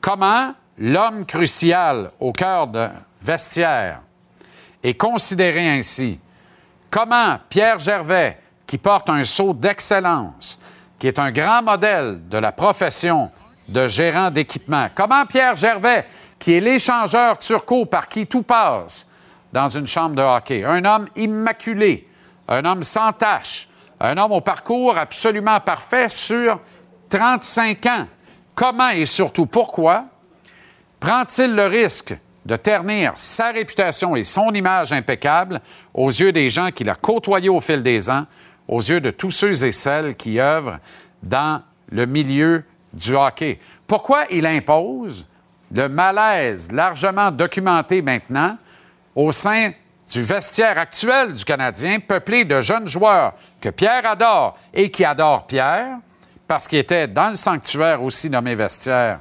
avec eux autres, pas plus tard, que le printemps dernier. Comme je ne comprenais pas, j'ai questionné.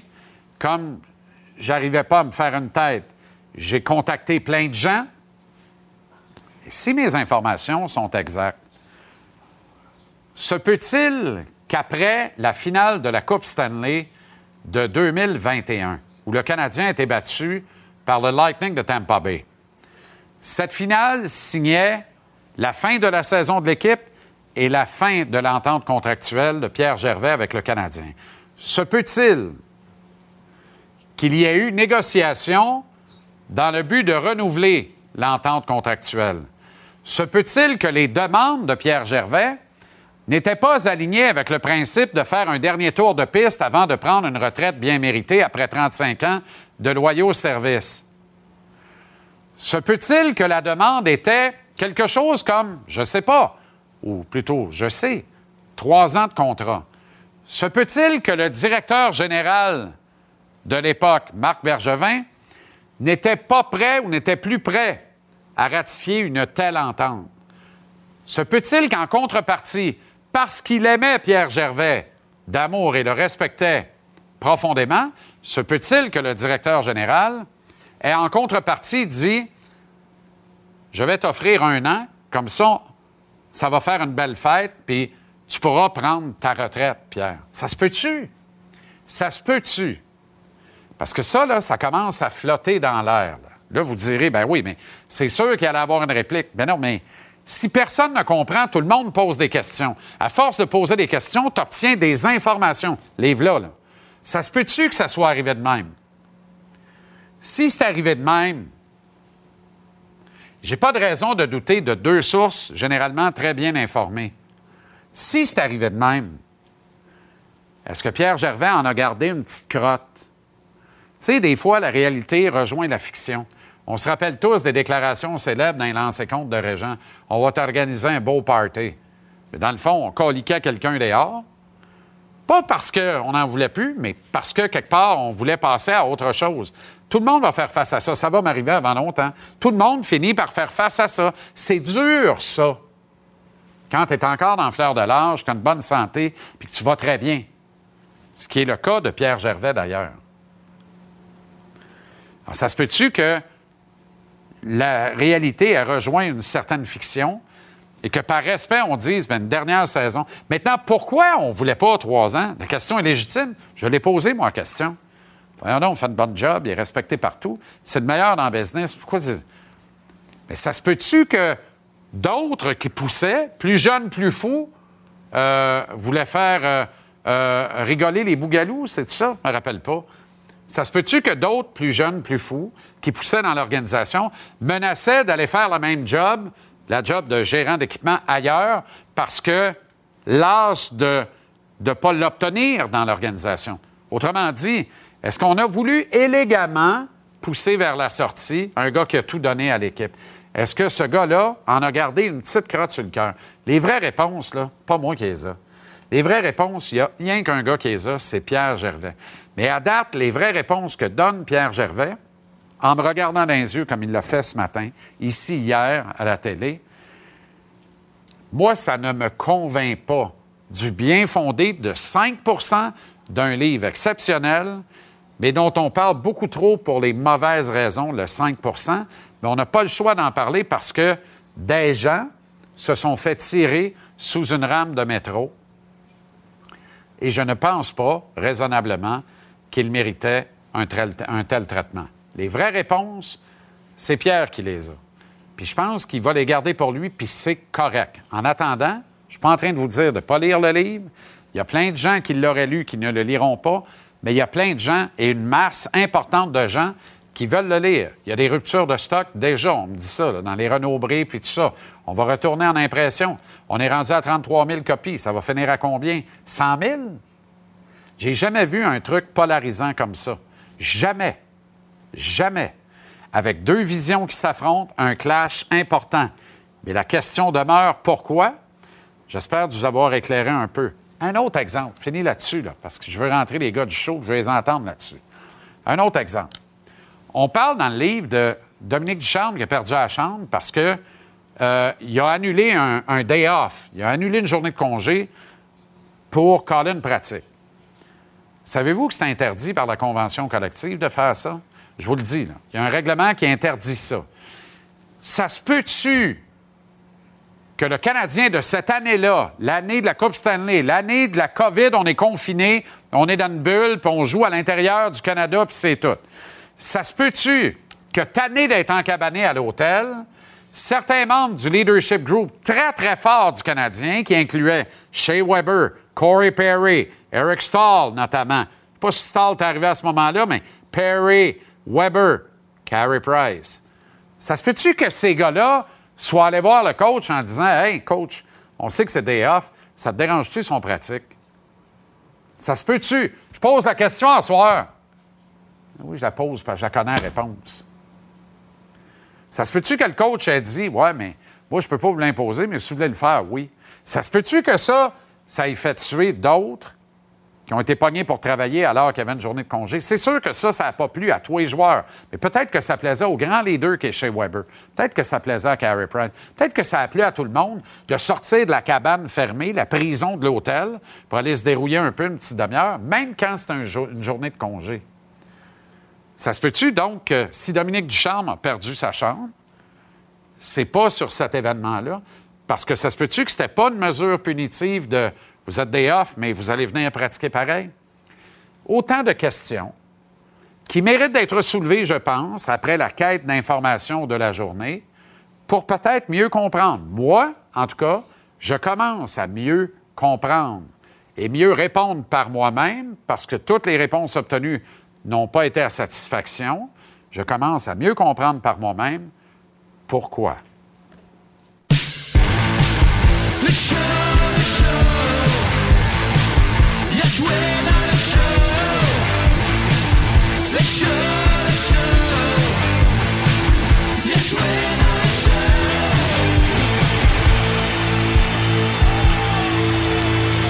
Avec le mousse, Dave Morissette, le Rousse, Antoine Roussel. Comment ça va, les gars? Super. formidable. T'as fait bon parc? Très bon parc. T'as mis avec un chauffeur. Hein? Ben oui, ben oui, c'est engagé. T'as pas un chauffeur? Toi, avec Ben, je suis non? pas encore rendu à ton niveau, Dave, là, Non, mais. non, non, Jean-Charles, un chauffeur. Non, merci. Pas de chauffeur, merci. Chauffeuse. Ça va passer vite. C'est moi qui chauffe. Euh, réaction. Euh, je vous ai pas entendu encore. Réaction sur la publication euh, de ce livre de Pierre Gervais. Mais moi, là, je veux dire, un, j'ai aucun plaisir. Là. Puis même, euh, Jean-Charles, je te le jure, là, j'étais ici, je venais aujourd'hui, puis je l'aime, notre segment ensemble. Puis je me disais, ça fait deux jours, puis je l'aime, Jerv. Je l'aime. Moi, je l'ai eu. C'est le gars qui m'a accueilli à Montréal. C'est le gars qui m'a accueilli dans le vestiaire. Puis la question que tout le monde se demande, c'est pourquoi. Pourquoi tu as besoin d'aller là dans 35 ans de carrière? Moi, je t'écoute, je le sais pas. J'ai même pas lu le livre encore. J'ai vu les passages comme tout le monde. J'ai le livre, je veux le lire en fin de semaine. Je veux m'asseoir. Mais ça me fait de la peine que ça tourne comme ça. Puis, tu sais, à un moment donné, Jerv, il n'y a, pas- y a pas 40 ans aussi. Il est capable d'assumer. Je l'ai écouté avec toi ce matin. Euh, tu sais, j'ai. j'ai- j'ai Il fait la- face à la musique, c'est Eh, eh, ça. Il fait face à la musique, tu sais. Puis là, tu t'expliques des choses, c'est peut-être une vendetta, tout ça, mais, tu sais, je- comprends pas. J'ai de la misère à, à comprendre tout ce qui se passe, puis à voir, voir l'importance de, de- de parler de Dominique Ducharme dans, dans- dans tout ça, puis de, de frapper sur un gars. Dans le fond, moi, je vois un gars qui est à terre, qui s'est fait congédier, puis trois mois après, on continue à frapper dessus. Il essaie de C'est- C'est juste ça. Mais, mais, mais en même temps, Jerv a voulu comparer, il compare 12 entraîneurs. Il y en a eu 12 dans sa carrière. Fait que, on lui demande dans un livre de 200 pages de, de comparer les gars. Mais euh, je sais pas, j'ai hâte de t'entendre, Antoine. Ben, c'est premièrement, tu sais, un, un responsable de l'équipement, c'est une personne qui est névralgique dans une équipe. C'est lui- tout passe à l'interne par lui. que l'échangeur. C'est l'échangeur. C'est le premier, c'est la première personne qui est au courant de n'importe quelle situation qui va se passer avec l'équipe. Puis sur 35 ans, moi aussi, j'ai trouvé ça un petit peu, euh, euh, puis j'ai pas lu le livre. J'ai trouvé ça surprenant que tu abordes seulement un passage des 3-4 dernières années. Je trouve ça dommage parce que tu sais, tu t'es fait bâti une, une belle réputation. Euh, tout le monde t'aime, ou presque. Puis ça se finit un petit peu euh, euh, c'est délicat de même. J'ai trouvé ça un petit peu ordinaire. Euh, je pense que son intention de vouloir ouvrir la porte du Canadien, euh, du vestiaire du Canadien était légitime. Il y a eu un beau poste. Puis c'est- un petit peu maladroit. C'est dommage parce qu'il il ternit sa réputation, mais il doit l'assumer maintenant. Tu sais, je parlais aujourd'hui, euh, avec, euh, avec un ami qui euh, lisait le livre. Euh, il a adoré le livre. On ouvre les portes du Canadien. On comprend pourquoi certaines situations. On comprend aussi euh, ce qu'il y a derrière un congédiement. Sans nuance. Non, mais- Sans nuance. Parce que quand on comprend ça, la- on comprend pas que c'est la vision d'un gars. Mais c'est la perce- exactement, c'est la perception, la vision euh, de, de Pierre Gervais. Mais écoute, moi encore une fois, Jean-Charles, tu en as vu d'autres. Tu sais, je vois les, les titres qui sortent. Je le sais, j'ai sorti une biographie écrite par Mathias. J'avais Oui. 30 ans, je venais d'arrêter de jouer. Puis je me rappelle d'avoir vu le lendemain dans les journaux les extraits. J'étais là, oh my God! Tu sais, il faut que je fasse des appels, là. faut que je fasse des appels. Mais tu sais, tu- Il y a du monde qui apprennent des oui, affaires. mais exactement. Puis moi, je me suis aperçu que, que je faisais mal à des gens Ça va sans, plus loin sans que le ta vouloir. pensée. Des fois, si tu voulais pas aborder ce sujet-là, ça, ça dérape un peu. Puis des fois, c'est juste des segments. Tu peux parler, tu sais. Puis on, on tous tra- on travaille tous dans les médias. Des fois, tu fais des déclarations. Puis tu dis, crème, c'est- pas comme ça que je l'avais amené. Ouais. Mais je me rappelle que j'avais dit ça plus. Mais des fois, euh, il y a des angles qui changent. Puis je dis pas que c'est de la fausse de Mathias, pas en tout. Euh, mais c'est juste que à lui aurait dû dire sur les 100 pourquoi on met pas juste 100% de belles histoires? Ça aurait été le fun. Il aurait pu raconter des bonnes histoires sur ses bons chums. Ça aurait été un jubilé pour tout le monde. Ça aurait- Mais ça Mais le. Antoine, le pire, c'est que dans le livre, il y a une page, il y a mon chum De me texte, il, il- mais il parle de mon arrivée dans le vestiaire, tu sais, sur ses 35 ans de carrière. Mais j'ai fait comme... Il dit quoi? non, mais c'est vrai. Puis, tu sais, il raconte une anecdote sur mes épaulettes. Je ne l'ai pas changé mes épaulettes. Mais, mais je pense que, tu sais, la question que tout le monde se pose. Puis, tu as parlé à Guillaume hier, puis Max, puis j'étais avec une gang de joueurs de hockey le matin dans un vestiaire, d'anciens joueurs, puis tout le monde se disait, oh oui, pourquoi? Pourquoi, Pourquoi? il fait ça là? C'était vraiment. Pourquoi il va là? Pourquoi? Tu sais, c'était ça la question. C'était. Fait que moi, avant, avant de, de critiquer, puis Je veux lire le livre, je veux m'asseoir, je veux lire le livre, je veux être à tête reposée. C'est un tourbillon, ça fait deux jours. Puis je sais, dis-moi pas que tu du fun. Tu sais, tu eu Jerv ce matin, je t'ai écouté, tu lui as posé une vraie question, tu l'as eu hier pendant son lancement.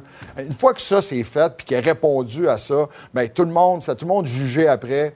Mais les gars. Mais tu sais, quand tout le monde se demande pourquoi, moi, j'essaie de trouver la réponse. Tu comprends? Mais Jean-Charles. C'est quoi la motivation? C'est quand même pas. Ben non, les a sujets qu'il aborde, tu sais, a Il n'y a pas mort d'homme, c'est des sujets que tu pourras lire dans le 7 jours, puis c'est pas la fin du monde.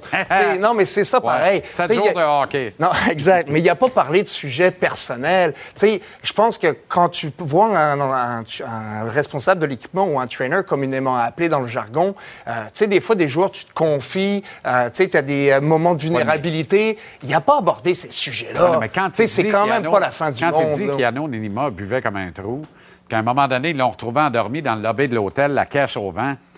On- personne n'en parle, ça ne nous dérange pas, c'est Nenima. C'est anonymat pour nous autres, il n'y a rien là.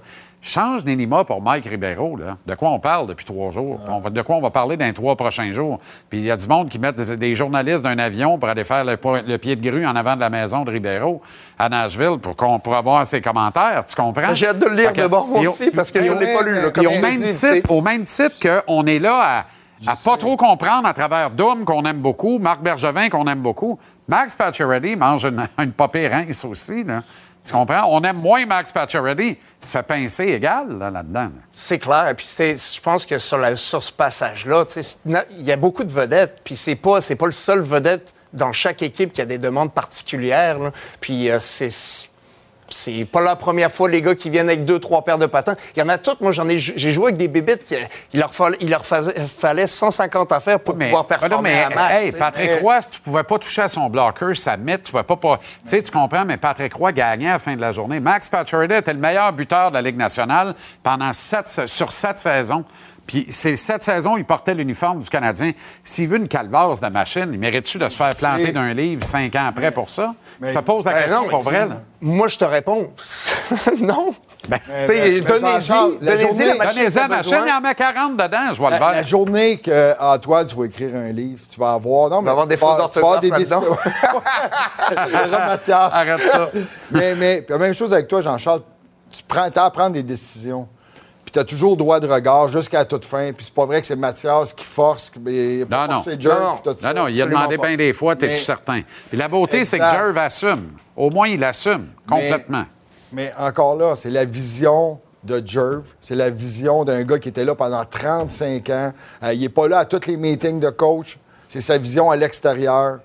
Ben, à l'extérieur, à l'intérieur du vestiaire, mais de la position du trainer. Absolument. Donc, euh, Canadien sabre néanmoins ce soir. Hein? Mer- OK. Merci les boys.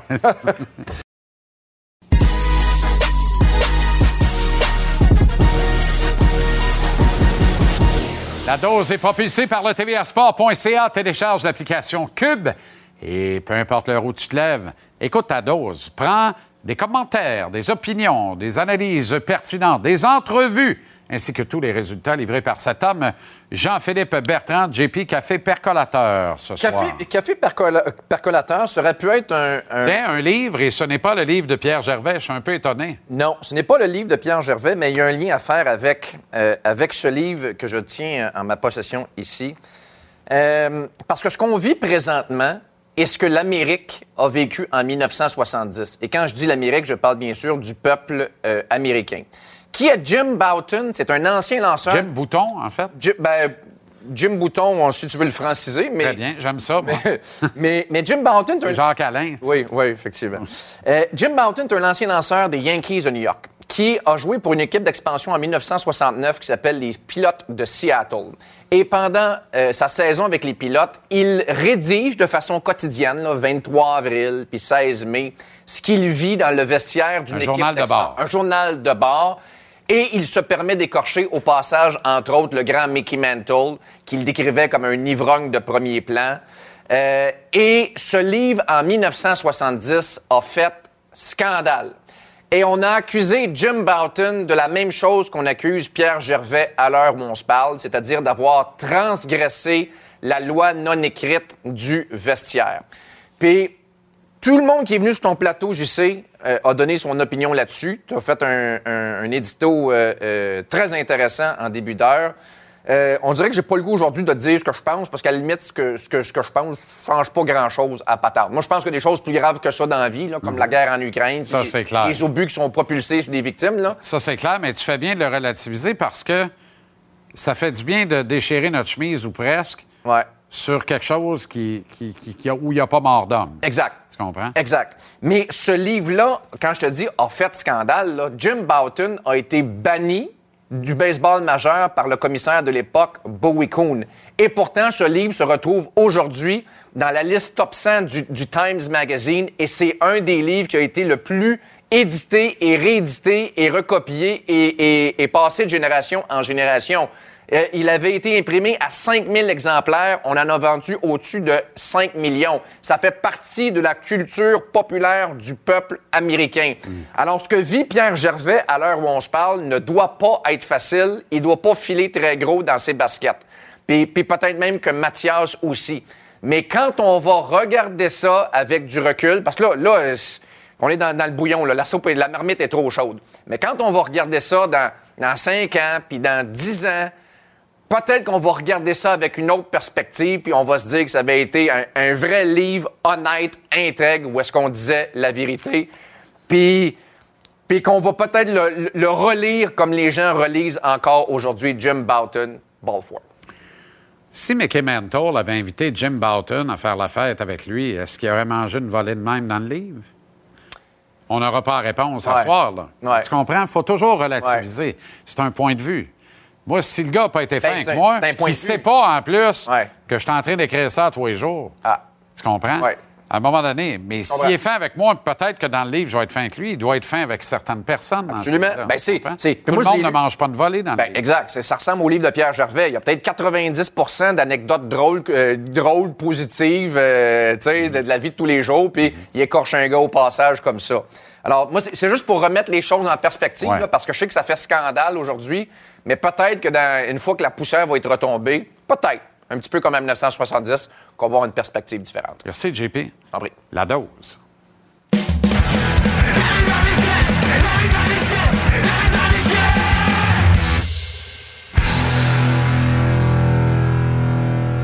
Comment ça va, Renaud? Ça va bien, ça va bien. J'ai le goût de m'amuser ce soir. Ah ouais, donc? Ouais, on va parler de quoi tu penses que. Qu'est-ce que j'aime dans Ah, un ben, match jean Ça se peut que les gants tombent. Ça se peut que les gants tombent. Donc, Ben, on, donc, on parlera pas du livre de Pierre Gervais. Non, non, on n'a pas parlé hier parfait. ensemble, puis j'en parlerai pas non plus ce Parfait. soir. On va, on va s'abuser. Ça me détend. Parfait. Vas-y. Moi aussi. hey, combat Arbor Jackay. En passant, c'est pas parce que Arbor Jackay euh, s'est battu samedi soir qu'il n'est pas dans la formation. On, on t'en a parlé. Il y a une rotation maintenant avec les trois jeunes défenseurs de, de l'équipe. Goulet ne ferait pas partie de la, de la rotation présentement. Mais euh, donc, on va aller voir le combat ensemble entre Nicolas Delaurier et Arbor Jackay. Un combat euh, qui a surpris Jackay d'une certaine façon. Euh, Je lui ai parlé hier dans le vestiaire après l'entraînement. Il m'a dit, écoute, c'est sûr que si j'avais, j'étais beaucoup plus prêt pour le combat, peut-être que ça se serait mieux passé.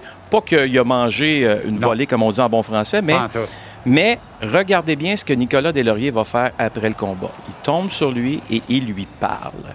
Alors, j'ai demandé à Arbor Jackay qu'est-ce que Nicolas Delaurier lui a dit? Parce que je sais que Nicolas, c'est quelqu'un qui a beaucoup de classe. Il a dit merci pour le combat, bon combat, et continue ce que tu fais. J'aime beaucoup ce que tu es en train de faire présentement dans la Ligue nationale. Alors, tu vois qu'Arbor Jackay euh, est respecté de plus en plus dans cette ligue-là. Quand un gars comme Nicolas Delaurier prend le temps de lui dire, c'est fait avec respect. Puis, euh, on parlait, Ar- Arbor Jackay et moi, justement, de la carrière de Nicolas Delaurier, qui est quand même aussi exceptionnelle. Puis, il y avait de bons mots à dire sur euh, Nicolas Delaurier, Arbor Jackay. Bref, euh, tu vois que ces gens-là se respectent et Arbor Jackay euh, est en train de faire sa place dans cette ligue-là. C'est de la psychopop, Renaud, là, mais Jacky, là, quand tu regardes, et tu l'as certainement fait, là, parce que euh, quand on regarde le best-of de ces bagarres, notamment dans les rangs amateurs, dans le junior, avant d'arriver dans la Ligue nationale, là, il y a une espèce de fureur, il y a une fougue. tu vois qu'il y a- il y a de quoi qui jaillit du tréfonds, là, il y a une colère qui explose dans les bagarres. Oui. À mesure qu'il se fait donner des petites tapes ses fesses par des gars avec qui il faut qu'il y aille, moi, j'ai peur qu'il perde cette fougue-là en disant Non. ils m'aiment tous, je suis plus capable de me battre parce qu'il m'aime. Puis moi, s'il n'y a pas vraiment de la haine, je suis pas capable d'y aller. Tu comprends ce que c'est vraiment de la psychopathe à Saint-Saëns? Je comprends ce que tu dis. Tu as, raison. Tu as raison. faut que tu te places à un endroit assez particulier. Exact. Un gars comme Nicolas Deslauriers euh, ne sortira pas publiquement dans dix ans après sa carrière en disant je détestais me battre. Je vous le dis tout de suite. Non, non. Il adore se battre. okay? pas ça. Lui, il aime ça, mais il sait aussi où se placer mentalement pour se préparer. Mais est-ce que Nicolas Deslauriers, lorsqu'il a fait ses débuts dans la Ligue nationale de hockey, avait cette mentalité-là aussi, ou il ressemblait plus à, Arbor Jacky? D'après moi, il ressemblait un peu plus à Arbor Jacky. Et il faut que tu te places, tu dis, il faut que tu te places au bon endroit mentalement, mais ça, ça fait partie de la préparation personne ne veut voir Arbor Jacky en passant se battre à tous les matchs. Non. Euh, je pense que c'est un assez bon défenseur pour demeurer dans la formation du Canadien, soir après soir, jouer sa quinzaine de minutes sans être obligé de se battre. Parce que plus il va avoir du temps de glace, ce gars-là, plus il va s'améliorer. Parlant de combat, l'illustre Jamie Benn, grand leader devant l'Éternel, vraiment un excellent leader. Hier, a pogné un cadre de porte, par exemple. Pas à peu près. Ou le gros orteil sur le coin de la patte de litre, là, c'est selon. Il a rencontré son homme. Il a rencontré son homme. Les commentateurs, que ce soit des Stars ou encore de l'Avalanche Colorado, ont dit on n'a jamais vu ça. Jamie Benn euh, plier les genoux. Et c'est contre Josh Manson, qui a l'air de rien en passant. Là. C'est un grand bonhomme, tout ça, mais il a encore son visage d'enfant. Écoute, là, euh, Jamie Benn en a eu pour son argent hier soir, comme on a rarement vu. Il a terminé le match, a joué une bonne rencontre, euh, Jamie. Il n'y a aucun, aucun problème, euh, si tu veux, physiquement. Là, les gens vont me dire, ouais, mais Josh Manson. Ben, Josh Manson, c'est le fils de qui? C'est le ben fils de Dave ben Manson. Oui. Ben oui. Et là, pour les gens à la maison qui n'ont jamais vu Dave Benson se ben battre. Quand on, parle de l'instinct animal, là. OK. Décembre 90, on est au Chicago Stadium. il y a un match. Les Blues sont en un ville. Classique. Et là, là, la chicane est poignée dans la grange. on va écouter ça ensemble quelques secondes. Okay. They wanted each other last night. They're going to let them go. The three most feared words in hockey. Main event, center ice.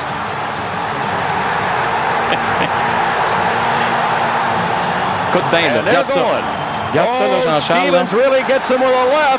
Tu vas voir que le combat va être assez égal jusqu'à un certain moment où tu vas voir justement les deux hommes prendre une petite pause. Ça s'en vient, la petite pause. C'est là. OK? Et regarde bien la droite de Dave Manson partir. Pacloud. OK? On a rarement vu Scott Stevens, lui aussi, euh, se faire prendre comme ça. Puis Stevens qui était sorti avec, euh, évidemment, une coupure du sang euh, du côté de l'œil droit. Bref, c'est certain qu'un gars comme Dave Manson a passé du temps avec son gars pour l'aider à jouer au hockey, lui montrer comment être un bon défenseur dans la Ligue nationale. Il fait un excellent travail, Josh Manson, mais en même temps aussi comment tu dois te battre, comment tu dois apprendre à te défendre dans cette ligue-là. Martin Saint-Louis, lui, si on revient au match de ce soir, veut que son club se salisse le nez davantage. Ben- mais il réfère pas à Manson Stevens à Chicago en 90. Non.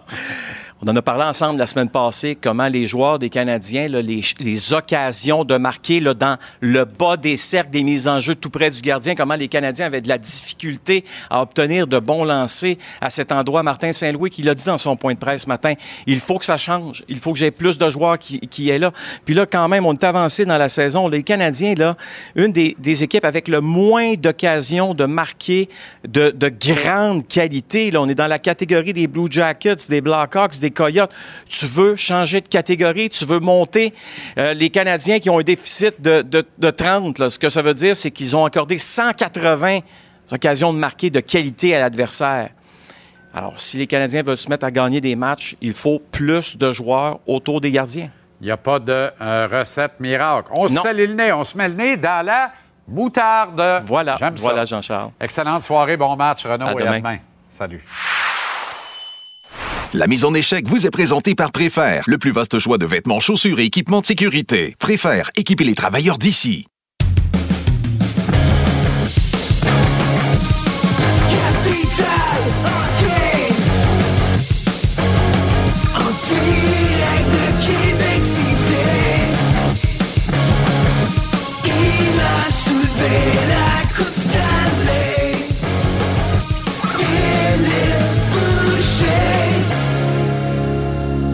Comment ça va, le grand Phil? ça va bien, merci. Renault et le old-time hockey. Le il aime tellement ça. Non, mais il adore ça. on ne sortira pas le old-time hockey de Renault, c'est pas possible, ça. Ah Écoute, ça. D'après moi, il signerait Jack pour un contrat de 10 ans demain matin. Ah, demain sans, matin. Sans aucun doute. Demain matin. Si Jack signe un blockbuster pas d'allure, au moins une personne va le défendre. Renault, il n'y a pas de doute.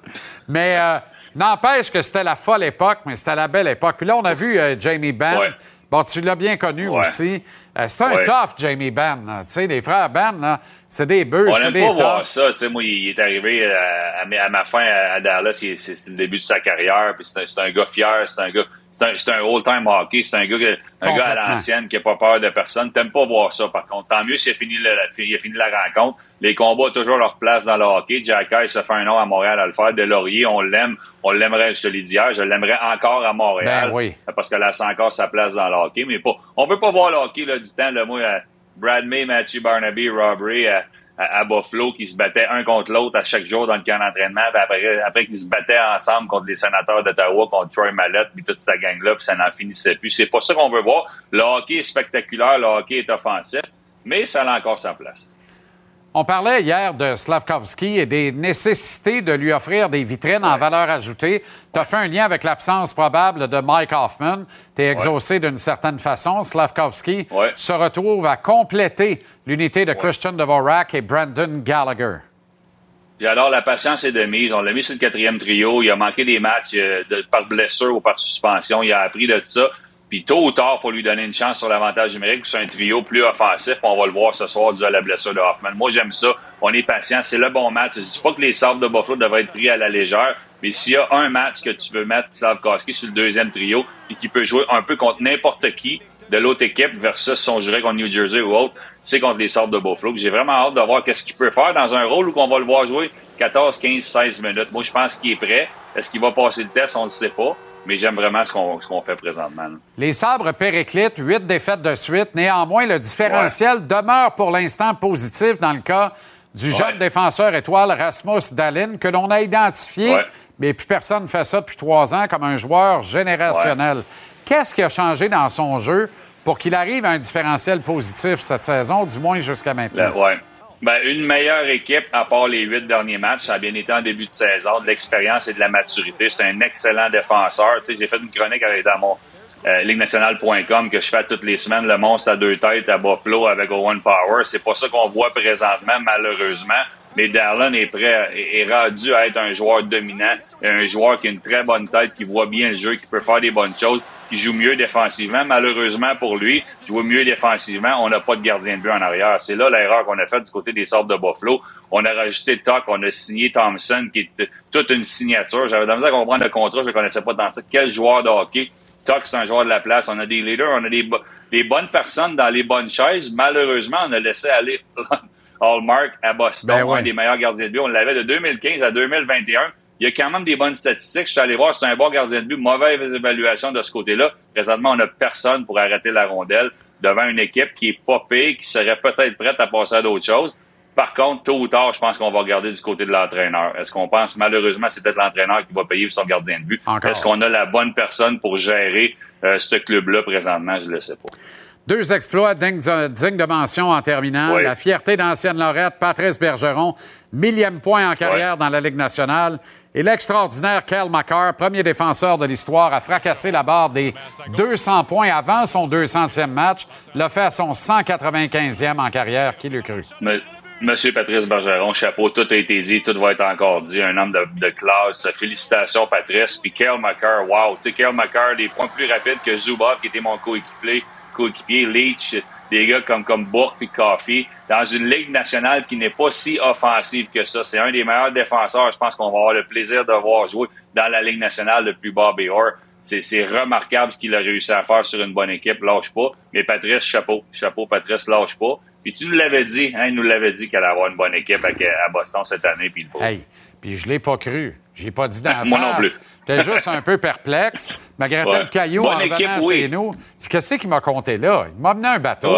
Regarde-la aller. Bonne équipe, oui. La meilleure de la Ligue nationale, on n'était pas sûr. Je me disais de quoi, les Devils à 13 en ligne aussi, il va falloir s'y attarder un peu plus. là. C'est pas le club qui essaye d'éteindre ça. Position M nationale, ça bleu à veiller longue. là. C'était spectaculaire, sont beaux, beaux, beaux, sont beaux longtemps. Pas les Devils de Jacques Hey. Lemaire, c'est certain. Me disais de quoi, j'ai regardé les options pour aller voir une game à Jersey. Ça va mal, mon affaire. Là. Ou ça va très, très, très bien pour les Devils, ou c'est quelque part entre les deux. Ouais. Salut, Phil. un peu. Bonne veillée. Salut. À demain.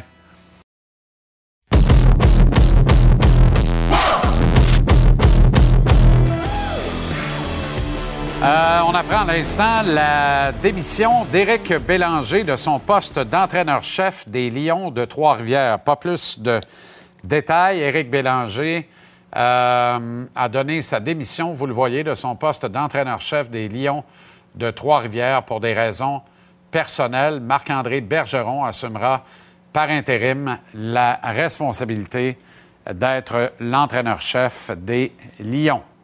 À suivre, ça commence à faire une coupe de clubs qui cherchent un coach au Québec. Je dis ça, je dis rien. On va parler à Serge Savard maintenant, qui est au Centre Bell pour le match canadien-sabre ce soir. Serge, comment ça va? Ça va très bien. Ça va très, très bien. Vous étiez au lancement hier du livre Pierre Gervais. Vous l'avez bien connu, Pierre Gervais. C'est bien connu, puis je suis même dans la même salle que j'étais hier soir. Je- ben, j'écoute, je l'ai bien connu. euh, un, c'est moi qui l'ai engagé euh, avec le, club de hockey canadien. Il était notre, entraîneur, notre gérant d'équipement avec notre club ferme à Sherbrooke à ce moment-là. Et euh, c'est un petit gars qui venait de Trois-Rivières, qui a travaillé avec Michel Bergeron au début. Et euh, ensuite, il est devenu euh, le, le- le- le gérant d'équipement avec les castors de Sherbrooke. Et éventuellement, euh, lorsqu'on l'a transféré notre club ferme de, de, de Fredericton à Sherbrooke, il est arrivé avec nous, là, avec le grand club. Qu'est-ce que vous en pensez de son livre, Serge? Bah, écoute, euh, je ne l'ai pas lu encore. J'ai lu juste les, les- les commentaires. euh, moi, c'est un.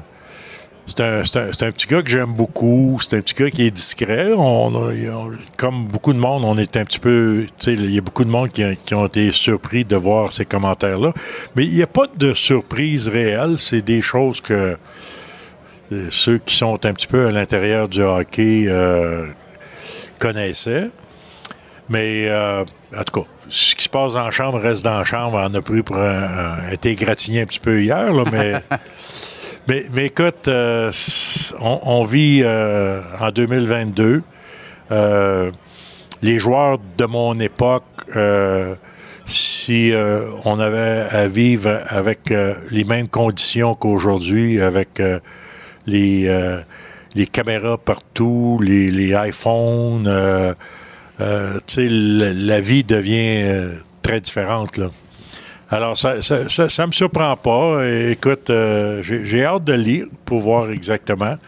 Mais euh, il y, a- quelques personnes qui se sont fait écorcher un petit peu. Là, puis euh, ça, ça, a surpris plusieurs. Mais écoute, c'est la, la manière que Pierre a, a vu les choses. Puis il a pris quand même une décision personnelle de le faire. Puis il va vivre avec ça. C'est important de relativiser, effectivement, de préciser que c'est la vision d'un individu et cette vision n'est pas nécessairement propre à la réalité, quoique souvent ça s'en approche, souvent ça s'y apparente. Moi, j'ai vu plein de passages dans le livre où j'ai pu mesurer des informations qu'on m'avait données et qui s'avèrent avec l'apparition de, de ce livre-là. Avez-vous une anecdote que vous, que vous pouvez nous partager avec euh, Pierre Gervais des années que vous avez passées avec lui, là, euh, et qui va nous sortir un peu de tout le négatif qu'on en dit depuis trois jours, là, ça n'a pas de bon sens. Bah, c'est pas, c'est, pas, c'est pas juste du, du négatif. Euh, tu sais, si je regarde toutes les années passées, puis des situations qu'on a eues au Club de hockey canadien, euh, moi, j'en ai eu comme joueur lorsque Claude Ruel a eu certaines difficultés euh, en arrière du banc. Et ça n'empêche pas Claude Ruel d'avoir été probablement le meilleur deuxième, le meilleur assistant coach de l'histoire du Canadien lorsqu'il faisait un duo avec Scotty Bowman. On a eu euh, Jacques Laperrière qui, qui, qui, qui sûrement pas été capable d'être, instructeur en chef, puis qui a été l'éternel deuxième partout où il a passé, puis son poste n'a jamais été en jeu. Alors, c'est des choses parfois. On a eu Jean Perron qui euh, a eu des problèmes aussi, mais il n'y a pas personne qui osait le dire publiquement. Et euh, Pierre a dit ce qu'il pensait publiquement. Euh, des anecdotes, c'est quand même assez difficile, mais un, gérant d'équipement, moi, tout au long de ma carrière, on a eu Eddie Chuck.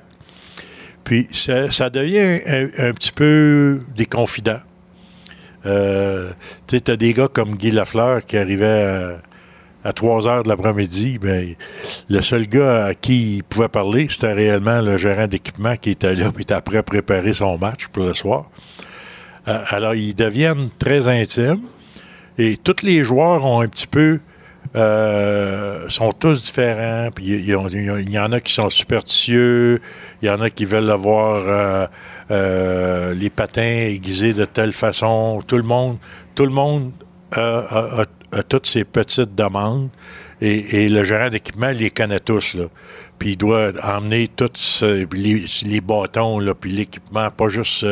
Il y, a, des demandes de chaque joueur, que ce soit pour les patins, pour les bâtons. Euh, les gants, tout le monde est différent. Et, lui, le, gérant d'équipement a, géré toutes ces, demandes-là.